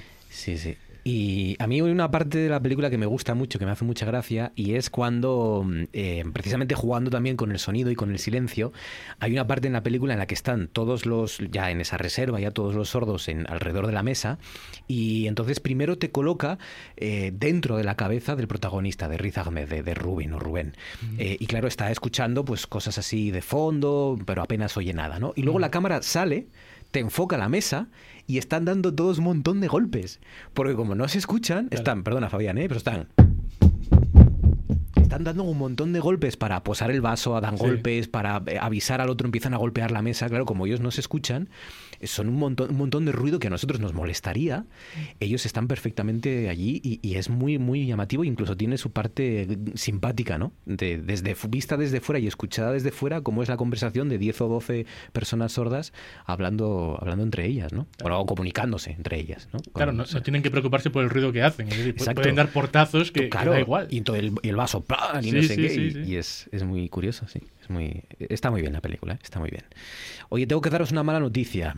eh, y es que ha fallecido el Risitas. Acuérdense del Risitas, eh, que este personaje popular, televisivo, que, que se conoce como el Risitas, se llamaba Juan Joya Borja, ha fallecido a los 64 años. Se hizo famoso sobre todo por aquellas entrevistas que le hacía Jesús Quintero, ¿no? En El Loco de la Colina. Jesús Quintero, en Crónicas Sur, en Marcianas Crónicas Marcianas.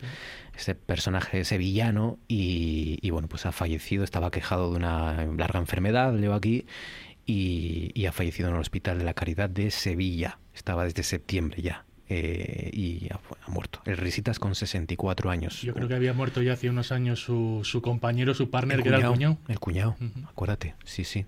Vaya vida, ¿eh? De estos dos personajes. Son de estos dos personajes en, en- en España que, que yo tengo para mí que no podrían tener fama en, en- en prácticamente ningún otro país, ¿no? Esto también. Bueno, gran- Risitas además hay en YouTube varios vídeos, eh, este, este eh, tipo de vídeos que son vídeos eh, reacciones, Sí. que a mí ya sabes, me, me gusta mucho verlos, y hay vídeos reacciones de extranjeros, de gente de Estados Unidos o de Inglaterra, donde sea, viendo vídeos del Risitas y riéndose todos con él sin saber obviamente lo que él dice, ¿no? Incluso había vídeos subtitulados para que la gente supiera lo, lo que el Risitas decía. Es verdad, es verdad que em, en, en Francia, hace no demasiado tiempo, hace un par de años como mucho, eh, en Francia se de repente empezó a tener como una- un resurgimiento, ¿no? Un- empezó a resucitar el Risitas y, y empezó a convertirse en meme.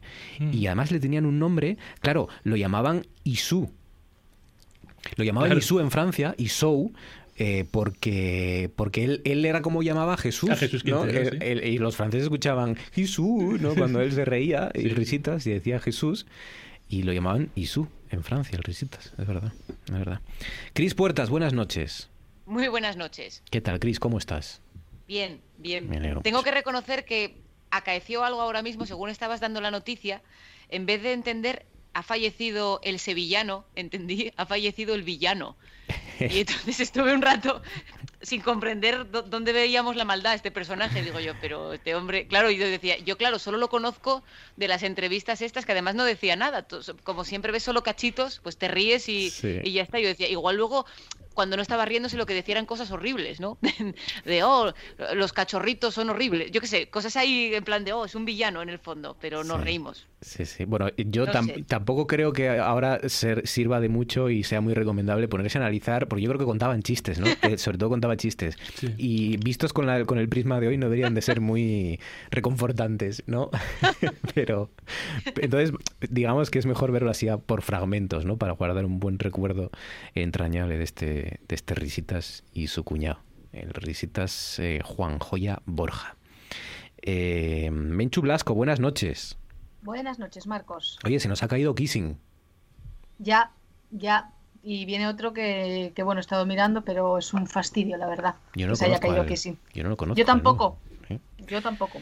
Se nos ha caído Kissing, no le ha pasado nada a él, pero el pianista que se supone iba a tocar junto con Joshua Bell esta, este fin de semana, este sábado en Oviedo, pues ha tenido que cancelar la gira, eh, él, el pianista ruso, Eugeni Kissing, por motivos personales, graves motivos personales. O sea que esperemos que, bueno, no sea muy Que grave, no sea pero nada. Exacto. algo le ha pasado a algún familiar y entonces ha tenido que, que volverse a Rusia y, y va a ser el pianista Alessio Bax, que es el que le va a sustituir. Así que, bueno, pues Joshua Bell y Steven Iserlis, eh, que, que es lo que estaba previsto, más eh, Alessio Bax. Que yo no lo conozco, tú tampoco, Menchu. No sé si nuestro cuarto integrante hoy del Molavas, Guille López Cañal. Guille, buenas noches. Buenas noches, Marcos. Si Buenas lo- a todos. si Diego Cris, Hola. encantado de estar aquí otra vez. Que esto es, es de un, es, un, es, una, es un sueño recurrente esto. Sí. Sí, eh, pues eh, eh, pórtate bien porque igual repites la semana que viene. Ya, ya, ya. Oye, ¿tú conoces a Pues- este hombre? Alessio Bax me suena el nombre, sí, escuché algunas grabaciones suyas, eh, no mucho, la verdad, no te puedo decir mucho, pero a ver, si va a tocar con estos dos, mal no tocará, hay que tener fe. Y, pero yo os digo que la estrella de ese concierto va a ser Steven Iserlis, que es un chelista maravilloso y todo un personaje que navega a contracorriente también, ¿eh? Aten- esto- atención. aquí es porque, porque esto es gremial, porque de chelista a chelista no vas a, que vas a destacar tú más que el chelista. No, no, pero en serio, este, este señor, las entrevistas que da, todo cómo habla, el, el- el- ¿cómo se dice? El, el desapego, no desapego, sino... El carisma. sí, el, el carisma, pero así todo en un tono muy despreocupado. Ah, vale. Y él es así eh, también un señor con una, con, un- con una apariencia de artista pues muy, muy peculiar y muy descuidada en cierto sentido. Y bueno, toca maravillosamente y yo Mm. creo que va a ser lo mejor del concierto. Ya veremos. Ya veremos. Es una de las noticias Ya de hoy. Eugenie Kissing se cae de ese concierto que estaba previsto para este fin de semana. Continúa el concierto, pero será Alessio Bax. Bueno, ¿quién creéis que ha ganado la porra? ¿Ya lo sabéis? Yo creo que No. yo creo que no hace falta Yo- que miremos el resultado. Yo ¿eh? Yo, no, yo pasaría directamente sí. a, a Yo lo de los paisajes y todo esto y dejamos los Oscar para otra. Yo creo que sí. Es lo mejor que podemos hacer. Sí, sí. Eh, Qué desastre. Ah, sí. bueno, Yo no me acuerdo de qué dije, pero sé que fastidié alguna que la que, que según lo se- según lo comentamos dije, ah, estoy perdiendo, maldito, como mejor actor secundario y tal. Pero claro, luego vosotros fastidiasteis otras Yo y muchas, no tengo muchas. memoria. Sí. No sé qué ha pasado. no Algunos sé qué ha fastidiaron más que otras. Yo, yo, es- yo es que ya el primer Oscar de la gala ya lo perdí. Ya dije, bueno, esto ya es eh, colina abajo. No tengo... Con- Pero porque te cegaste. Diego, te cegaste Sí, sí, en sí. la competitividad, te volviste sé, ahí. sé, sé. No, no, nunca es el camino, no es el camino del bien. Pues ahí- Confiesa, me decías tú. ¿Quién me decía? Claro, sí, sí, sí. Pues mira, os voy a decir, eh, es verdad que Chris y yo est- estábamos ahí, estuvimos ahí en la pelea hasta, hasta el último momento, pero, pero hubo un par de elecciones que nos han matado. A mí me mató la actriz de reparto, que mira que lo sabía yo, ¿eh? Tenía, co- confiaba yo en, en, en Glenn Close, confiaba yo en Glenn Close, pero nada. Ocho nominaciones, cero de ocho. Pero es que es más épico que Glenn Close no haya ganado. Ya. para la épica del personaje. Quiero decir, ahora que Total. ganas un Oscar, ¿cuánta gente ha ganado un Oscar? Te han nominado cien mil veces, ¿sabes? Claro. Mola más. Sí, no, no, efectivamente. ¿Cuánta gente ha perdido ocho Oscars? Pues, pues, pues, Claro, pues, es una ella. leyenda. Es una pregunta de trivial dentro de unos años ya. Sí.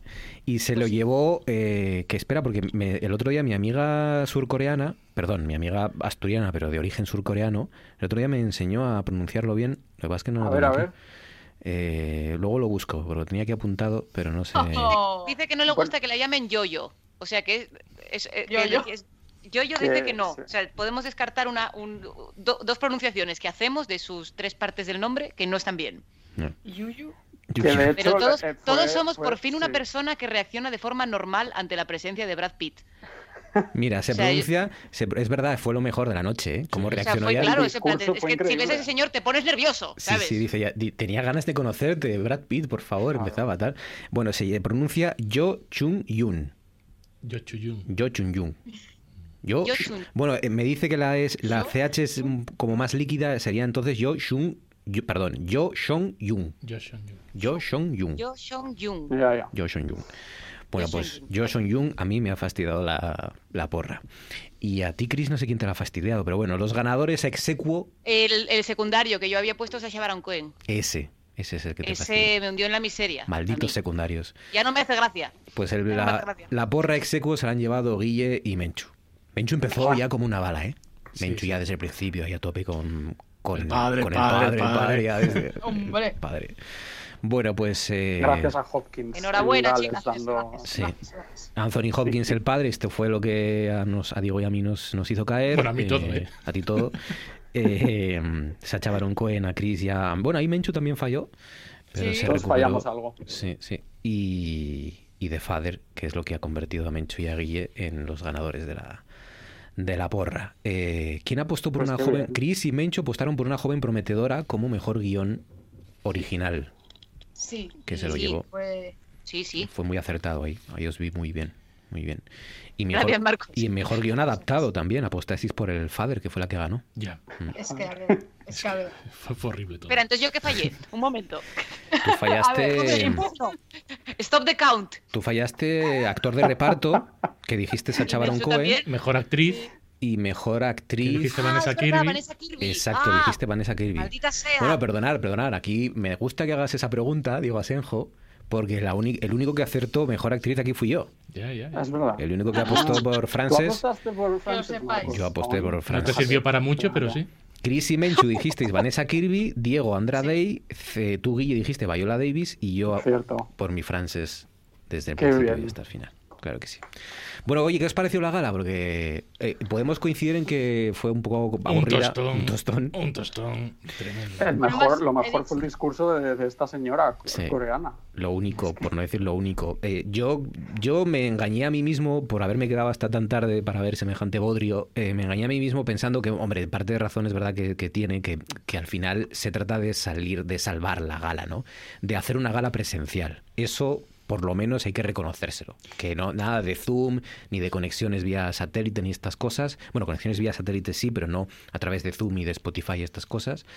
Pero Spotify, ¿o cómo se llama? ¿Cómo se llama el programa este que usamos? ¿Por dónde estáis entrando? Skype. Skype. Estás mutando en mi, en mi abuelo, Marcos. Me estoy convirtiendo en un señor Estas cosas modernas que no me interesan. A ver. por Skype, eh, sino hacer una gala presencial ahí in situ y tal. Pero luego, por ejemplo, apenas pusieron clips de las películas. En uno de los años en los que menos gente ha visto películas, hombre, ponme clips de las películas, no me pongas imágenes fijas, ¿no? Y, y- y a señores allí. El humor. Bueno, ¿Qué, le pasa, ¿Qué le pasa a la gente con, con el humor? Paga guionistas que hagan gracia, ¿no? Nos robaron el humor en los Goya, nos han robado el humor en la gala de los Oscars. Chico, eh, yo creo que es cuando más a falta hace, ¿no? Pero, pero el humor dentro de las galas de los Oscar tampoco tiene por qué existir. Quiero decir, eh, no es sinónimo mm, una entrega de premios del cine con una stand-up comedy. Eh, no, No, no- no tendría pero- que ser lo mismo. Lo que pasa es que durante años, Claro. eh, sobre todo en los 90, eh, entre Steve Martin, Billy Crystal, Whoopi Goldberg, fueron haciendo que, que el humor Claro. formase parte de, de las galas, que dieran espectáculo. Pero ¿Cuál es el mayor placer que sentimos los pobres al ver a, a un montón de millonarios sentados a una mesa, que haya un tipo, que normalmente suele ser el presentador o las presentadoras, que se rían de ellos. Que les hagan avergonzarse al menos durante algunos segundos. Sí, de su pero vida. tampoco tendría por qué. Es decir, no, No, es tanto pero- el humor como la falta de espectáculo que hubo eh, en la gala. No, no había nada de espectáculo, ni, ni había glamour, ni había nada. Era un DJ ahí que Sí. parecía esto una boda en un motel de carretera. Y, y- y- y la gente ahí vieja bebiendo, eh, y ba- bailando una señora, Glenn Close, Bueno, se ponía ya a y- bailar cuando las noches. Y el personaje que fue en Crocs, no sé quién fue, que fue en Crocs pintados de. como si los hubieses pintado con spray, no sé si los visteis. Bueno, El Un futuro. El que iba vestido de rosa. que iba con El unas futuro. Crocs vest- Sí. doradas como si las hubieses cogido en tu casa y dices, bueno, pues las pinto de dorado. porque eso, eso es lo único que tenía que salir de la pandemia a nivel positivo. Quiero decir, sí, la idea sí. de, de llevar la moda del pijama y de la ropa cómoda a la calle. Y ¿Qué no es lo estamos pasado? haciendo bien. Todo el mundo a salir en bata que se nos va a acabar la pandemia y no hemos cambiado esto de nuestra No, sociedad. pero por favor. sí que sí que es verdad que todas estas grandes marcas y demás, Zara y demás, sí que han creado como líneas, porque las he visto y demás, líneas de, de ropa conf- eh, confortable, ¿sabes? En plan, y la gente sale que no se llegan a salir con el pijama de la, a la calle, pero sí que se va muy cómodo. Y de hecho las zapatillas, yo he visto a gente en zapatillas por la calle ya como algo más allá de lo que eran nuestras abuelas o nosotros en los años 90, ¿no? Pues No, hay plan, hay ahora es moda. Hay zapatillas que más resistentes hoy que mis playeros de los años 90. Y de O sea, diseño, sí, sí. de diseño. Sí, sí, Eh, por bueno. Chloe Zhao, la gran directora, la- la- una de Iba las grandes divina. vencedoras, iba con un vestido y luego sus playeros. Pero Iba de... Playeros. A mí me parecía que iba divina. Sí, sí. ¿Os acordáis de, de la, la- la falsa india que aceptó el Oscar? de A mí sí me pareció un montón, sí, señor. Iba- e- era ese espíritu Sí, sí, sí, de sí. cuando Marlon Brando rechazó el Oscar por El Padrino, que envió a esa mujer, a Sachin Littlefeller. Y, y, en fin, esas, esas historias. Pero yo creo que lo que quedó claro en la gala es que los productores no tienen ni la menor idea de quién son los ganadores, porque dejaron para el final mejor actor y aquello fue el, el anticlimax Total. más épico de la Sí. historia de, de ninguna gala. Vamos. Sí, sí, Pero- sí. Pero, por ejemplo, a mí eso, yo, te- yo tengo a veces sentimientos encontrados con la gala de los Oscars, en el sentido de que hay años que pienso que lo saben de antes, tipo, Jolín, eh, Sofía Loren le da el de Roberto Benigni, eh, Penélope Cruz el de Pedro Almodóvar, estas cosas que dices tú, esto ya se sabe. Años como La La Land que dices, no, igual no se sabe. Y, y luego lo de, lo de este año, que yo, claro, yo cuando veo que todavía quedan Oscars por dar después de Mejor Película, dices tú, bueno, será por el homenaje a Chadwick. Boseman. Claro, todos lo pensábamos, va a ser el homenaje a este hombre que ha fallecido tal y cual, y cuando gana Anthony Hopkins, que no estaba, Claro, no estaba... claro, dices, no, pues claramente no sabían quién iba a ganar, porque esto está pensado para hacer un super clímax aquí con este hombre que ha muerto y Black Lives Matter y, y armarlo Sí. ahí a tope. Es que Anthony Hopkins... un- a- un- a- un Anthony- Es un señor mayor sí. que pasó de ellos. Exacto, es que Anthony Hopkins no estaba ni viendo la gala. O sea, pusieron una foto. Pusieron una foto y dijeron, ¡Hala! Hasta luego, hasta mañana. Estaba ya es punk, es punk. Es terrible. Sí, sí. Infortunio tras estaba en- otro. Sí, Estaba en encima, Inglaterra, ¿no? Además. En Gales, sí, tiene una casa en En Gales. Gales, claro. O sea, el señor estaría durmiendo. Dijo, mira, hasta luego. Eh, a mí me gustó, a mí me gustó el de adelantar, por ejemplo, el Oscar al mejor dirección, que es uno de los Oscars gordos, y, los, y lo adelantaron un poco, que eso te quita un poco este bloque de la gala, de, en general todas las galas, de dar los premios técnicos todos juntos, que es en ese momento en la gala en el que se te empiezan a caer los ojos y tienes que ir a por otra taza de café. Pero, pero luego, la- luego sí, hombre, el, el Oscar a mejor película tiene que ser el último, ¿no? Pero, eh, pero el de mejor dirección yo creo que era porque ya todos sabíamos que iba a ganar Chloe Zhao, Claro, entonces ya no había ninguna emoción. Puede ser. Pero si no lo hubiéramos tenido tan claro, el hecho de a mitad de la, antes, en el primer tercio de la gala, dar el Oscar a mejor director, ya desinfla toda la tensión para el Sí. final, porque ya Claro. sabes más o menos cómo va a ir, eh, eh, por dónde van a ir los tiros. Si no hubieran dado ese premio a, a, a Chloe Zhao en Hombre. dirección, yo empezaba a temblar ya con que Nomadland hubiera fracasado Claro, claro, estrepitosamente, claro. ¿eh? porque ya empezaban a darle lo- el de guion, ya se lo habían birlado dos películas, que suele ser un termómetro bastante importante de quién va a ganar el Oscar a la mejor película. Y, y- y- y- y pasó el de mejor eh, guion y no se lo dieron, y pasaron, iban pasando Oscars y Oscars, y no había sonado Nomadland hasta que llegó Chloe Zhao. Sí, al final solo ganó tres Oscar, tampoco son tantísimos. ¿no? No, pero bueno, Fue muy para- repartida la gala Sí, de los premios. La sí. verdad es que menos Aaron Sorkin, to- todos los demás, incluso Mank, se llevó algún, algún Oscar técnico. Siguen teniendo reticencias con Netflix. Más que la fotografía, ¿verdad? Se lo Sí, llevó. sí, sí. Siguen teniendo reticencias con Netflix. De hecho, el discurso de, de, de Frances McDormand Sí, fue sí, sí. y vayan a ustedes al cine a ver la película. Eh, por cierto, Nomadland se va a estrenar en plataformas, para contradecir a Frances McDormand, eh, en viernes. Disney el viernes, ¿no? Mm. A partir del viernes, en Disney Plus, en esa parte que tiene Star, ¿no? De. Disney Plus, Sí. pues van a poder ver Nomadland, además gratis, ¿no? No van a cobrar un plus. Sí, Con la no, suscripción. Con lo que pagues ya de- Con lo que Hombre, pagues. después de ya lo de Mulan, yo creo que ya aprendieron que Escarmentaron, No, no, que va, si todavía estrenaron hace poco eh, la de Raya y el Dragón y también hay que pagar para Está verla. sí, ¿Y no- cuánto hay que pagar si se puede Lo saber? mismo que Mulan, veintipico euros. uno. Madre mía, pero, unos pero, usureros. pero, pero, pero, pero, es muchísimo, Pero- muchísimo. Claro, y esto además es con las pelis infantiles que tu hijo te demanda, en plan de lo han visto todos los de clase menos yo. Claro, porque Y una tú carga como adulto- emocional. Claro, ahí. ah, Cómo juegan, qué ¿eh? ruin. Cómo juegan con, la ilusión de los niños. sí. Sí, sí, son así. En fin, venga, algo que Es Disney. sugerir, que proponer, que hayáis visto, o vamos con el especial paisajes. Yo voy a decir una cosa muy rápida, muy rápida, y además Venga. va a raíz de los Oscars, porque me dio por buscar cocinas de Francis McDormand, porque sí, porque digo yo, ay, qué bien, qué, qué- qué bien está. Aunque no haya perdido la porra, no me importa, porque es una gran actriz y me gusta que gane. Y está en postproducción un Macbeth de los Sí. Cohen. ¿Qué dices? Y estamos aquí, ¿Qué y estamos aquí como si no pasara nada. Yo no sabía nada. No sabía nada. no. Menos mal que está Guille, aquí que ya, que ya tenía información. Pues sí, Denzel Washington, Francis McDormand y Brendan Gleeson de, de Ray Duncan. ¿Cómo, cómo, cómo? Oh, Sí. Denzel Washington. Denzel Denzel Washington. Washington de, de Macbeth, Francis Como McDormand de Macbeth. Lady Macbeth Sí, sí.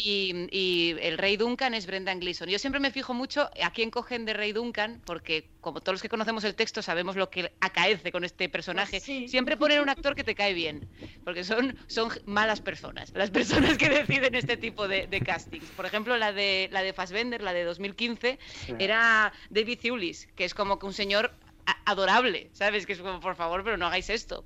Siempre es así. Pues esto está en postproducción. No sé para cuándo se espera el, el estreno. Intuyo que 2022, pero no tengo ni idea. Guille, ¿tú sabes algo más? Que ya No, tenías- sabía que es el proyecto de Joel Cohen con Frances McDormand y, y Denzel Washington. Frances McDormand como Lady Toda una Macbeth. combinación, Ojito, toda una ¿eh? combinación. Ojito. Frances McDormand. Por aquí estoy leyendo que en 2021, ¿eh? Pues, pues- Vaya, pues- pues, pues pues este año estamos Este ya. año, este año ya, por eso digo, este año. Qué barbaridad. ¿Visteis el tráiler de West Side Story? Ah, Sí. es verdad. Esa fue otra de las A- a novedades mí- de a la. No me, no me- no me da, la- no me da, no me entran ganas de ver esa A película. mí sí. A mí Sí, me parece que tiene un ego Steven Spielberg Bueno, ya claro, descontrolado. claro. No, no, no, pero antes al menos tenía el ego para decir, bueno, voy a hacer una peli mía que va a ser eh, la repanocha. sí. Pero ahora eh, me- voy a hacer algo incluso mejor de lo que ya se hizo en su día, Sí, porque sí. yo lo valgo, porque Voy a- soy Steven Spielberg. Voy a demostrar que soy mejor de los de que los demás, eh, pero con sus propias películas, Exacto, ¿no? exacto. Eh, Sí. sí, es un poco eso. Yo tengo ganas, ¿eh? A mí me a mí me, me- me apetece ver el tráiler. Se estrenó también a lo largo de la gala. eh, en los anuncios que, que pusieron Sí. en Estados Unidos se vio y luego ya salió a redes sociales. Ya se puede ver, pueden ver el, el tráiler de la nueva versión que ha grabado y que ha rodado eh, Steven Spielberg sobre West Side Story. Eh, que, que también eh, mucho personaje, muy poco personaje latino me pareció a mí ver, pero no sé yo, a ver en qué quedará. Bueno, por cierto, los Oscars, nada de diversidad ni nada de esto, que siempre se dice que al final los premios se hacen por compromiso político, no sé qué. Esta vez ha sido... Mucho blanquito. Todo blancos Sí, sí. y... No, el, Bueno, el actor este Kaluuya Sí, ah, bueno, sí. Siempre- y- y, la surcoreana. Y- Bueno, ¿Qué, sí. más, sí, qué pero- más quieren? Y Viola Davis, que está Pero, siempre, pero la surcoreana, sí, la surcoreana no, no forma parte del Black Lives Matter, que es lo que se supone que este año es tenía que tener. color, ¿eh? Sí, Para ellos es persona sí, de color. sí, sí, pero lo que Estados Unidos vivió este año era eh, muy centrado eso en, sí. en la lucha Es de... que eh, al final siempre se van a olvidar de alguien, porque los latinos también brillan por su ausencia últimamente. Desde que dejaron de ganar los directores mexicanos, Sí, sí, sí. los, latines han, los latinos Ahora han son los desaparecido. coreanos. Claro, Dentro claro. de poco, pues ya... Es que no dan abasto con tantas nacionalidades, claro, al final tienen que contentar a tanta gente. Bueno, pues, pues eso es un poco el, el resumen a nuestra manera de los Oscars. Eh, ¿Algo más que queráis sugerir, proponer, que hayáis visto? Nada. Venga, pues especial paisajes. Four, three, two, one, zero. We have ignition. Orgullo friki, orgullo friki, no tengas vergüenza. Orgullo friki, orgullo friki, orgullo friki, pierde la cabeza. Eres un fricazo como yo, no tengas vergüenza. No sé por qué habláis sin mi permiso. Yo hago preguntas al éter. Es que a mí me autorizó Fabián antes. ¿Y quién es Fabián para autorizar nada en este programa? Pues Fabián. ¿Qué poder tiene Fabián en este programa? Si hay cuatro botoncitos ahí. ¿eh? Ya toca cuatro botoncitos más que tú.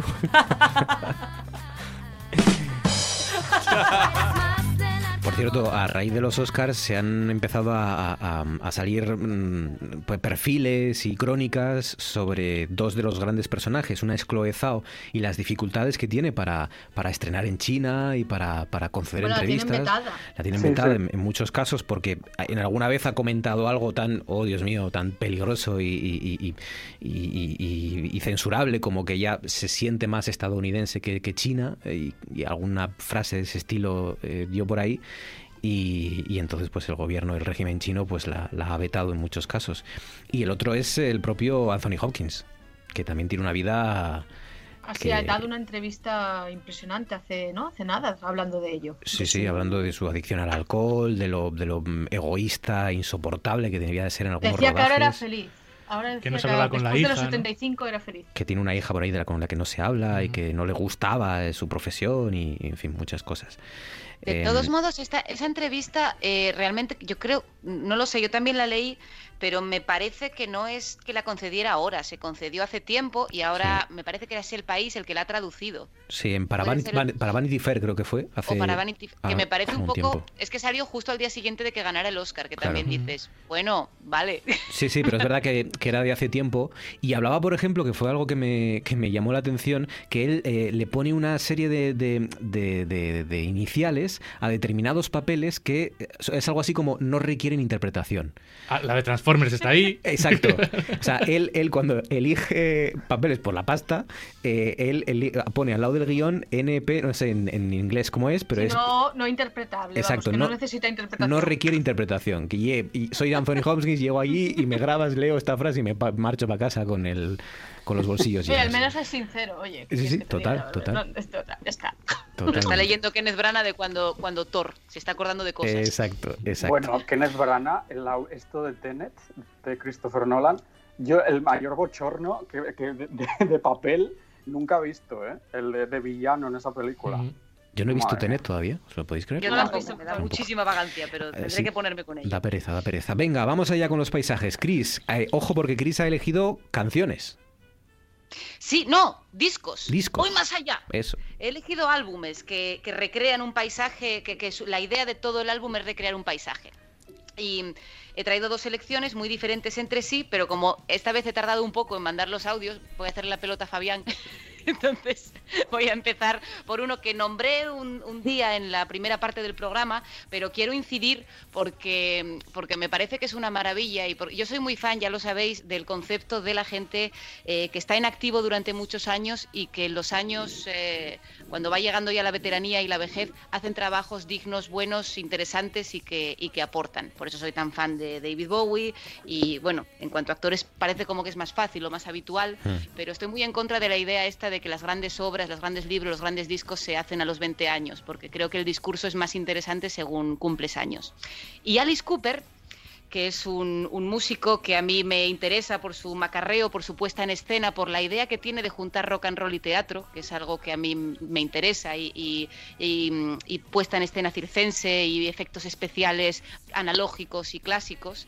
eh, pues ha hecho un disco que se llama Detroit Stories, que es básicamente una carta de amor a su ciudad, a Detroit, a través de, de todo el tipo de música que se iba haciendo en esa ciudad y que iba bullendo eh, muy distinta, hace, hace canciones muy distintas, hace versiones también, versiona el, rock and roll de la Velvet, el Sister and the MC5, el, el, el Side Story de Bob Seger, eh, la, la canción que os voy a traer también es una versión, luego os cuento, eh, y trabaja con un montón de músicos de la época y con un montón de, y además utiliza sonidos muy industriales, un tipo de discurso muy relacionado con, con el concepto de Detroit que tenemos hoy en día, que es el concepto de Robocop, básicamente, pues eso es el, vaticinio de, de Detroit, de, esa ciudad sin futuro, de, esa ciudad con un alto índice de pobreza, con el sonido de las fábricas, el sonido de los coches, eh, toda esa temática. Y me parece un, disco súper chulo, súper interesante, con canciones más anodinas y con temazos absolutos.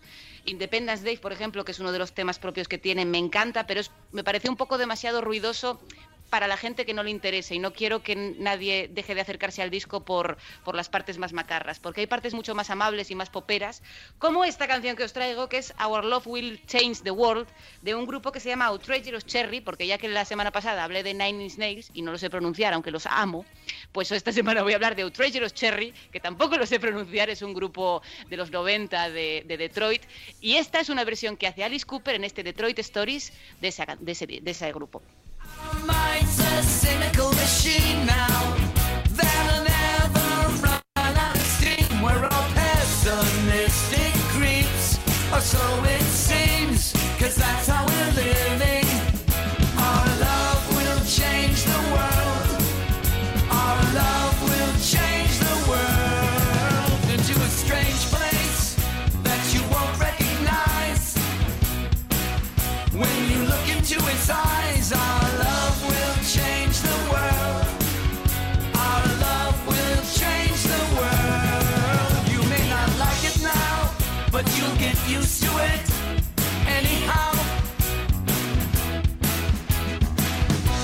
Nuestro amor cambiará el mundo, la versión de Alice Cooper del Detroit Stories, que es el disco, primer disco como paisaje que ha elegido, o como inspirador de paisajes que ha elegido Chris Puertas. Diego, Hace 20 años, en el 2001, se estrenó... la el- razón por la que hoy hablamos la de razón, paisajes. la razón es que se estrenó El Señor de los Anillos, eh, que por cierto se puede volver a ver este fin de semana en cines, La Comunidad del Anillo, la semana siguiente se podrá ver la segunda parte, Las dos torres, y la siguiente semana El Retorno del Rey, que hablando de Oscar ya sabéis que fue la única película que ganó todos los Oscars a, los que, a las que estaba nominada, las todas las categorías que categorías las estaban ganó. Madre mía. A punto, a punto. Sí. El, el último emperador de Bertolucci también ganó todos los Oscars a los que estuvo nominada. Fíjate. Pues ahí está. Vaya dos, ¿eh? Vaya dos. Solo Vaya que esta dos. tiene 11, que, solo que esta parte tiene 11. Tío, 11 más que Bertolucci. Sí.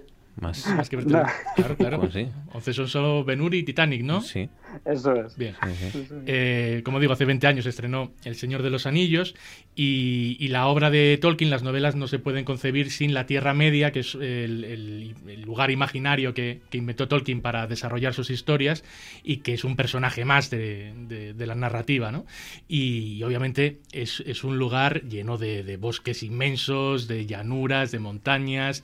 Eh, la naturaleza y el cuidado de- del medio ambiente formaba parte de esa historia que Tolkien eh, había creado y Peter Jackson, el director de la película, muy consciente de ello, mm, no dudó en, en darle un protagonismo muy importante a esas imágenes eh, idílicas, paradisíacas que encontró en su propio hogar, en Nueva Zelanda, un, un país que, que hasta entonces yo creo que poca gente conocería, ¿no? ese, ese pequeño islote que está al lado de Australia. ¿no? Y a partir del Señor de los Anillos ya eh, a nivel internacional mucha gente fue conociendo Nueva Zelanda gracias a las películas y de hecho el país eh, desarrolló una industria turística muy importante en torno a ellas. Tú puedes ir ahora a Nueva Zelanda y hacer un tour eh, únicamente especializado en conocer todas las eh, localizaciones de la película de Peter Jackson. Eh, la historia, además, en parte comienza gracias a, que Bilbo, uno de los personajes, decide que está harto de, estar en su pueblecito y que quiere ir a ver montañas. Quiero volver a ver montañas. Montañas, Gandalf. Y encontrar un lugar tranquilo donde terminar mi libro. Oh, te. Te refieres a cumplir tu plan, ¿eh? Sí, sí, con todo detalle. Está todo previsto. Oh, gracias. Frodo sospecha algo. Claro que sí. Es un bolsón, no un zopenco ciñatiesa de casadura. Se lo dirás, ¿verdad? Sí, sí. Él te aprecia mucho. Lo sé. Hasta vendría conmigo si se lo pidiera. Creo que en el fondo Frodo sigue enamorado de la comarca, de sus bosques y praderas, de sus arroyos. 20 años. 20 años, ¿eh? Fíjense, eh, les guste o no El Señor de los Anillos, esta película tiene, esta saga tiene la culpa de que mm, cuando vayamos a un sitio y es muy feo, digamos que es como Mordor, y, Sí. y ya sepamos de qué estamos hablando, que cuando alguien dice mi tesoro y pone a voz rara, aunque no haya visto El Señor de los Anillos, ya sabemos de qué está hablando. Cuando tienes una amiga que liga, liga con un tío muy feo dices que está, está Un con un orco. y estas cosas, ¿no? Y, y es así, y es así, es hasta, hasta qué punto nos ha marcado el Señor de los Anillos, ¿no? ¿Vas a ver al cine las tres? Hombre, por supuesto. ¿Versión extendida? No está la versión extendida, lo cual me Vaya, fastidia mucho. Sois unos blandengues. Pero me fastidia mucho, pero está en versión original, que eso lo compensa. Ah, mira. Porque en la extendida, esto, eh, perdón, en la versión cinematográfica hay una escena en la que está mal traducida eh, y hay nombres propios de, de la historia que, que no se corresponden con los que son, en verdad. Así que la veré en versión original para ahorrarme eso. Pues los próximos tres fines de semana, El Señor de los Anillos, la primera, la segunda y la tercera, en los cines asturianos. Menchu, primera elección. Bueno, yo con las elecciones que te he escogido para esta noche vengo nostálgica, porque cuando dijiste de paisajes, yo es una de las cosas que más, bueno, la fotografía en las películas es algo que me fijo muchísimo a la vez que también los sonidos y en la banda sonora. Y he venido juntando las dos cosas. Y la primera elección a la que me voy fue una de las primeras películas de autor que recuerdo haber visto y que precisamente después de verla y estaba viendo, digo, madre mía, esto es un poema visual y es París, Texas, de Wim Wenders, de, ah, que sí, de 1984. Y bueno, como sabéis, son unos paisajes impresionantes, o sea, mm, esa fotografía que además fue una película reconocidísima precisamente por ello, ¿no? Ya que captura de una manera muy imponente, ¿no? Los paisajes tejanos y el espíritu de los mismos. En este trabajo estuvo implicado el propio director, eh, que como sabéis, Wim Wenders es un director que es mucho más de autor, es más artístico. Tenemos ahí sus películas como Pinabaus, El cielo sobre Berlín, el director de fotografía Robin Muller y la música de la guitarra de Ray Cooder con su slide, que nos introduce de una manera que aún expande más esa majestuosidad de esos paisajes tejanos que acompañan también a este pedazo de argumento que tiene la película, ese hombre que no tiene memoria que aparece precisamente vagando por los desiertos de Texas.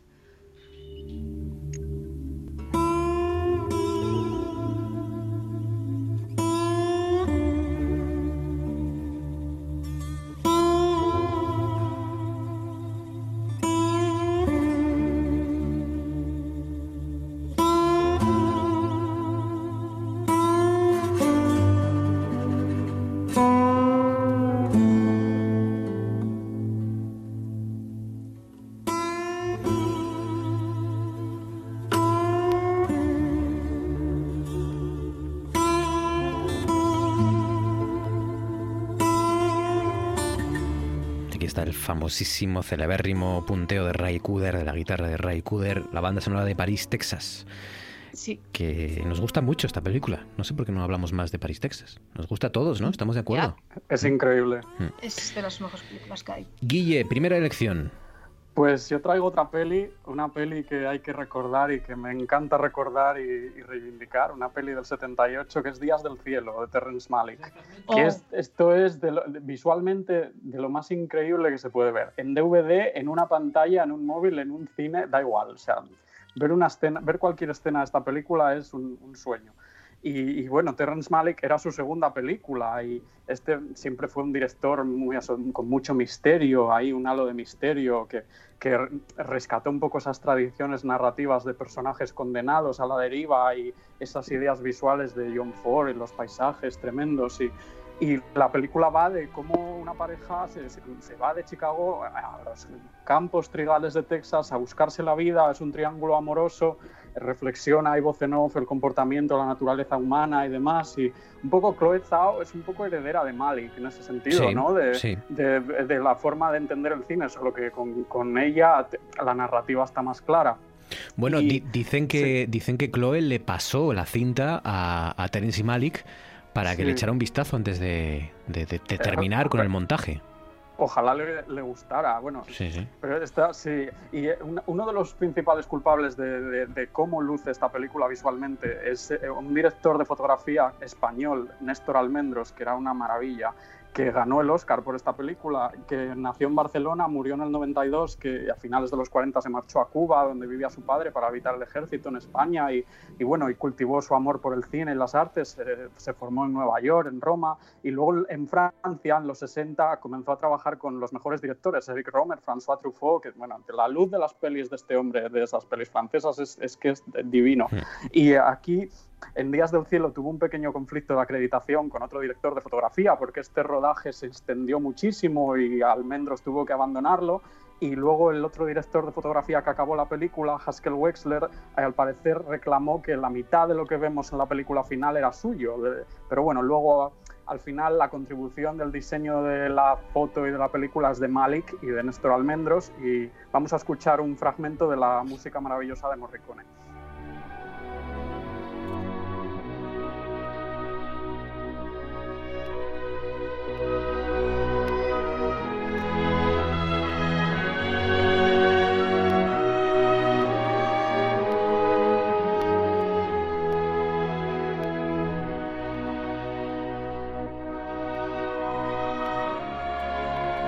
Este primer Terence Malick de Días del Cielo, de Badlands, ¿no? También. Sí. Un poco de, de aquella época y, y que ahora se le ha ido un poco la olla, ¿no? Con tanta filosofía, yo creo, al bueno de Eh, Terence. esta- eh, pero son, son maravillosas todas, ¿eh? Sí. las últimas también en general. Sobre Sí. todo la última, la, La- de Vida Oculta. Esa sí. Esa, esa película es increíble. Pero antes de Vida Oculta ha tenido alguna que otra cosa, dema- para mí demasiado, demasiado para mí. Demasiado, es demasiado. Demasiado. a veces, sí. Venga, eh, Chris, ¿con qué cierras esta noche? Pues me voy a otro lado totalmente distinto. Si antes estábamos en Detroit y en toda esa zona urbana e industrial, ahora voy al Harvest de Neil Young. Es un disco del 72, un disco fundamental en la historia, un disco que huele a campo y que, y que te transporta a otro espacio, a otro lugar. Yo me acuerdo que cuando, cuando me fui a, Estados Unidos, a Carolina del Norte y tal, que eh, recuerdo que estaba con, con unos amigos, con Sandra y con Miguel, bueno, Alexandra y Grey Mm. y tal. Y, y Miguel me hizo referencia a una canción, no recuerdo por qué estábamos hablando, pero estábamos comentando cosas del, del viaje, ¿no? Que iba a ir allí a, a vivir, bueno, tenía ahí una pareja, tal. Y entonces él me dijo, em, oye, no sé qué de, de- de la canción que os voy a poner. Y yo no la tenía especialmente controlada. Y entonces me, me llamó al orden y me dijo, tú sabes que tú a Carolina del Norte, sin tener este disco memorizado, tú no puedes ir. Tú sabes que ahí te ponen en la cola de hacer inspecciones. No te dejan pasar por el aeropuerto. Y me hizo como mucha gracia. Bueno, pues llegué allí y, y en la casa de John resulta que había una mesa con un tapete y encima que no sabéis que estaba, el Harvest. Entonces esto era verdad, amigos, era verdad. Tú tienes una mecedora, miras al infinito, ves eh, la hierba crecer y suena esta maravilla.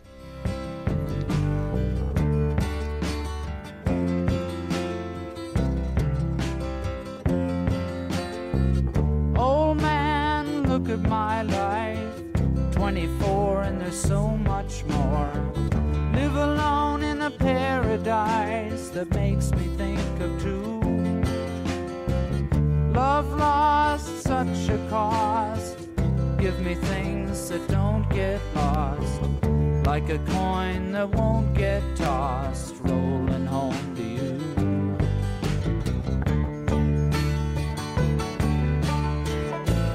La luna de la cosecha de Neil Young con los paisajes de esa Carolina, Carolina del Sur era. No, bueno, él es canadiense, Es y canadiense. grabó una parte en, en California, en un rancho de él, y, y, quiero decir, no era exactamente, pero era la zona rural, entiendo yo, Sí. este tipo de zonas rurales. Diego, ¿con qué cierras? Música también. Música también. Hace 50 años eh, Joan Manuel Serrat estrenó eh, la canción Mediterráneo, que es eh, una de las más importantes canciones eh, escritas en español y cuya letra también nos evoca a grandes paisajes, en este caso el mar Mediterráneo. Mi cuerpo será camino, le daré verde a los pinos y amarillo a la genista. Cerca del mar, porque yo nací en el Mediterráneo. Nací en el Mediterráneo.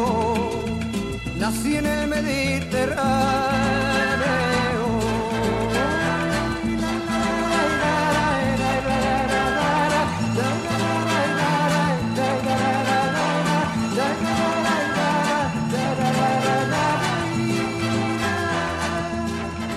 Algeciras a Estambul, para que pintes de azul las, largas noches de invierno. las largas noches de invierno. Las- la canción Mediterráneo de Serrat siempre en los rankings aparece como la mejor canción que se ha escrito nunca en español, ¿no? O una de las mejores, A no duda. ser que Guillermo, que todo lo sabe, venga a decir ahora otra. A ver, Guille. ¿eh? Guille, Guille, Guille. es que hay, hay otra que en No pretendo 1900 causar es- este- hay otra que en este sabor. 1973 Claro, ¿no? es, se es que. Serra sacó una maqueta en el 69, entonces... Venga, Mencho, ¿con qué cierras? Oye, mira, Pues otra yo- película que también sa- salió en los Oscars de aquella manera. Eh, ¿Cuál dices? La, la- la- la mía, ¿no? La Dices, tuya, sí. la tuya. Bueno, la mía, ojalá fuera la mía, pero no es mía, es de todos. Eh,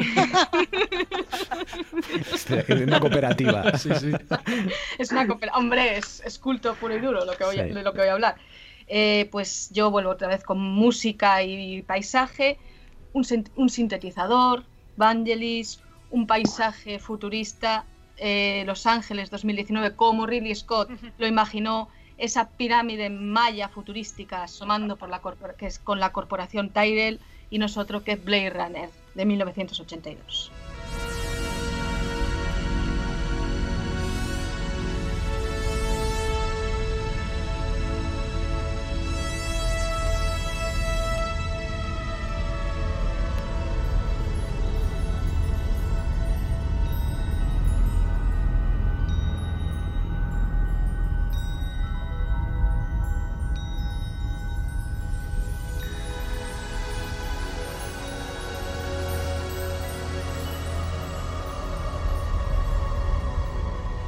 Música de Evangelis. Eh, la segunda parte, esta película que hicieron con... con... 2049, ¿no? Ah, yo Sí. creo que a mí me gustó, yo creo que fue Está bastante... súper bien. ¿Verdad? Estuvo Y la denostada. y- fotografía, y, la fotografía hecho, es bestial.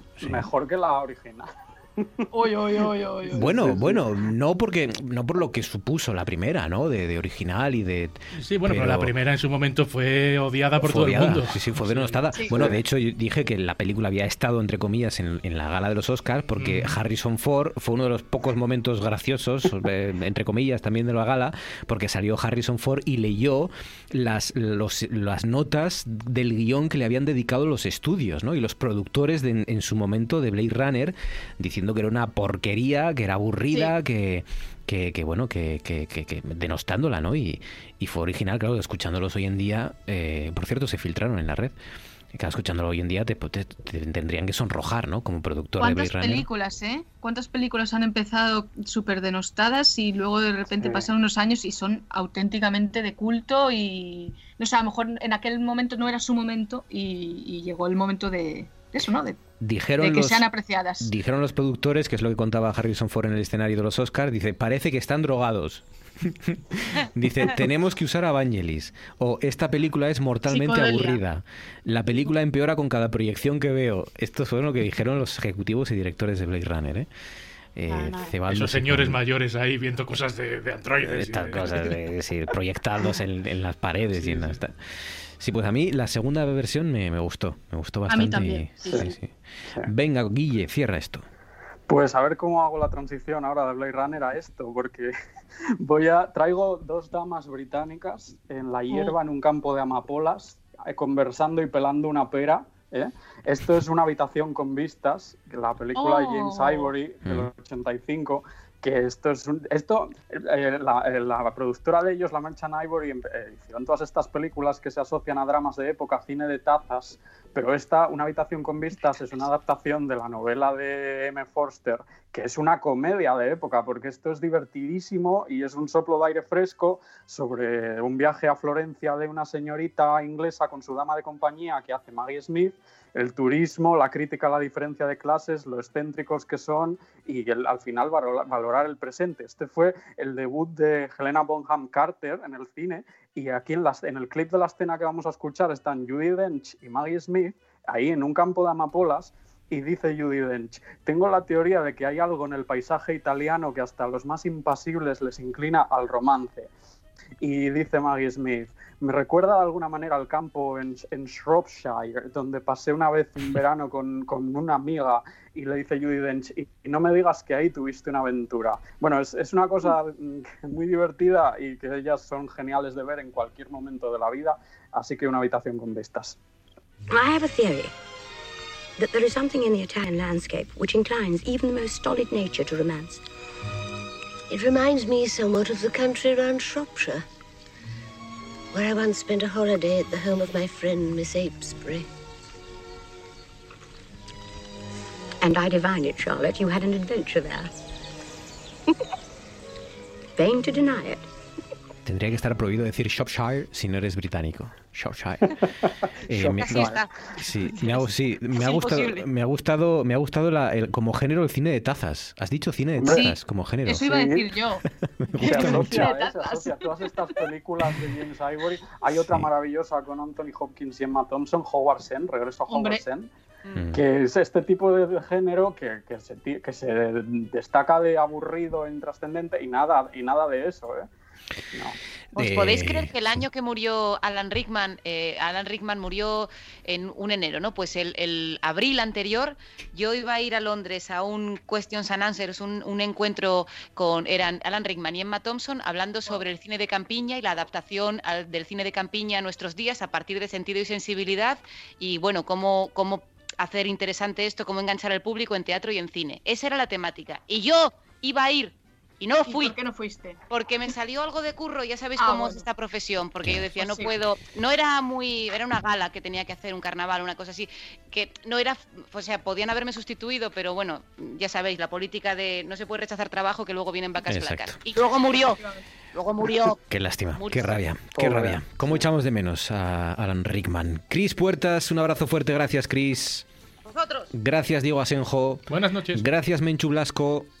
Gracias a vosotros. Guille. López, gracias. Gracias a vosotros. Gracias a todos ustedes por su confianza. Recuerden, nosotros volvemos mañana a las 9. Ahora la radio continúa, llega Carlos Novoa y nosotros, eso lo dicho, mañana a las 9 de la noche les esperamos. Llega Carlos Novoa primero y luego los compañeros de Sentir Asturias.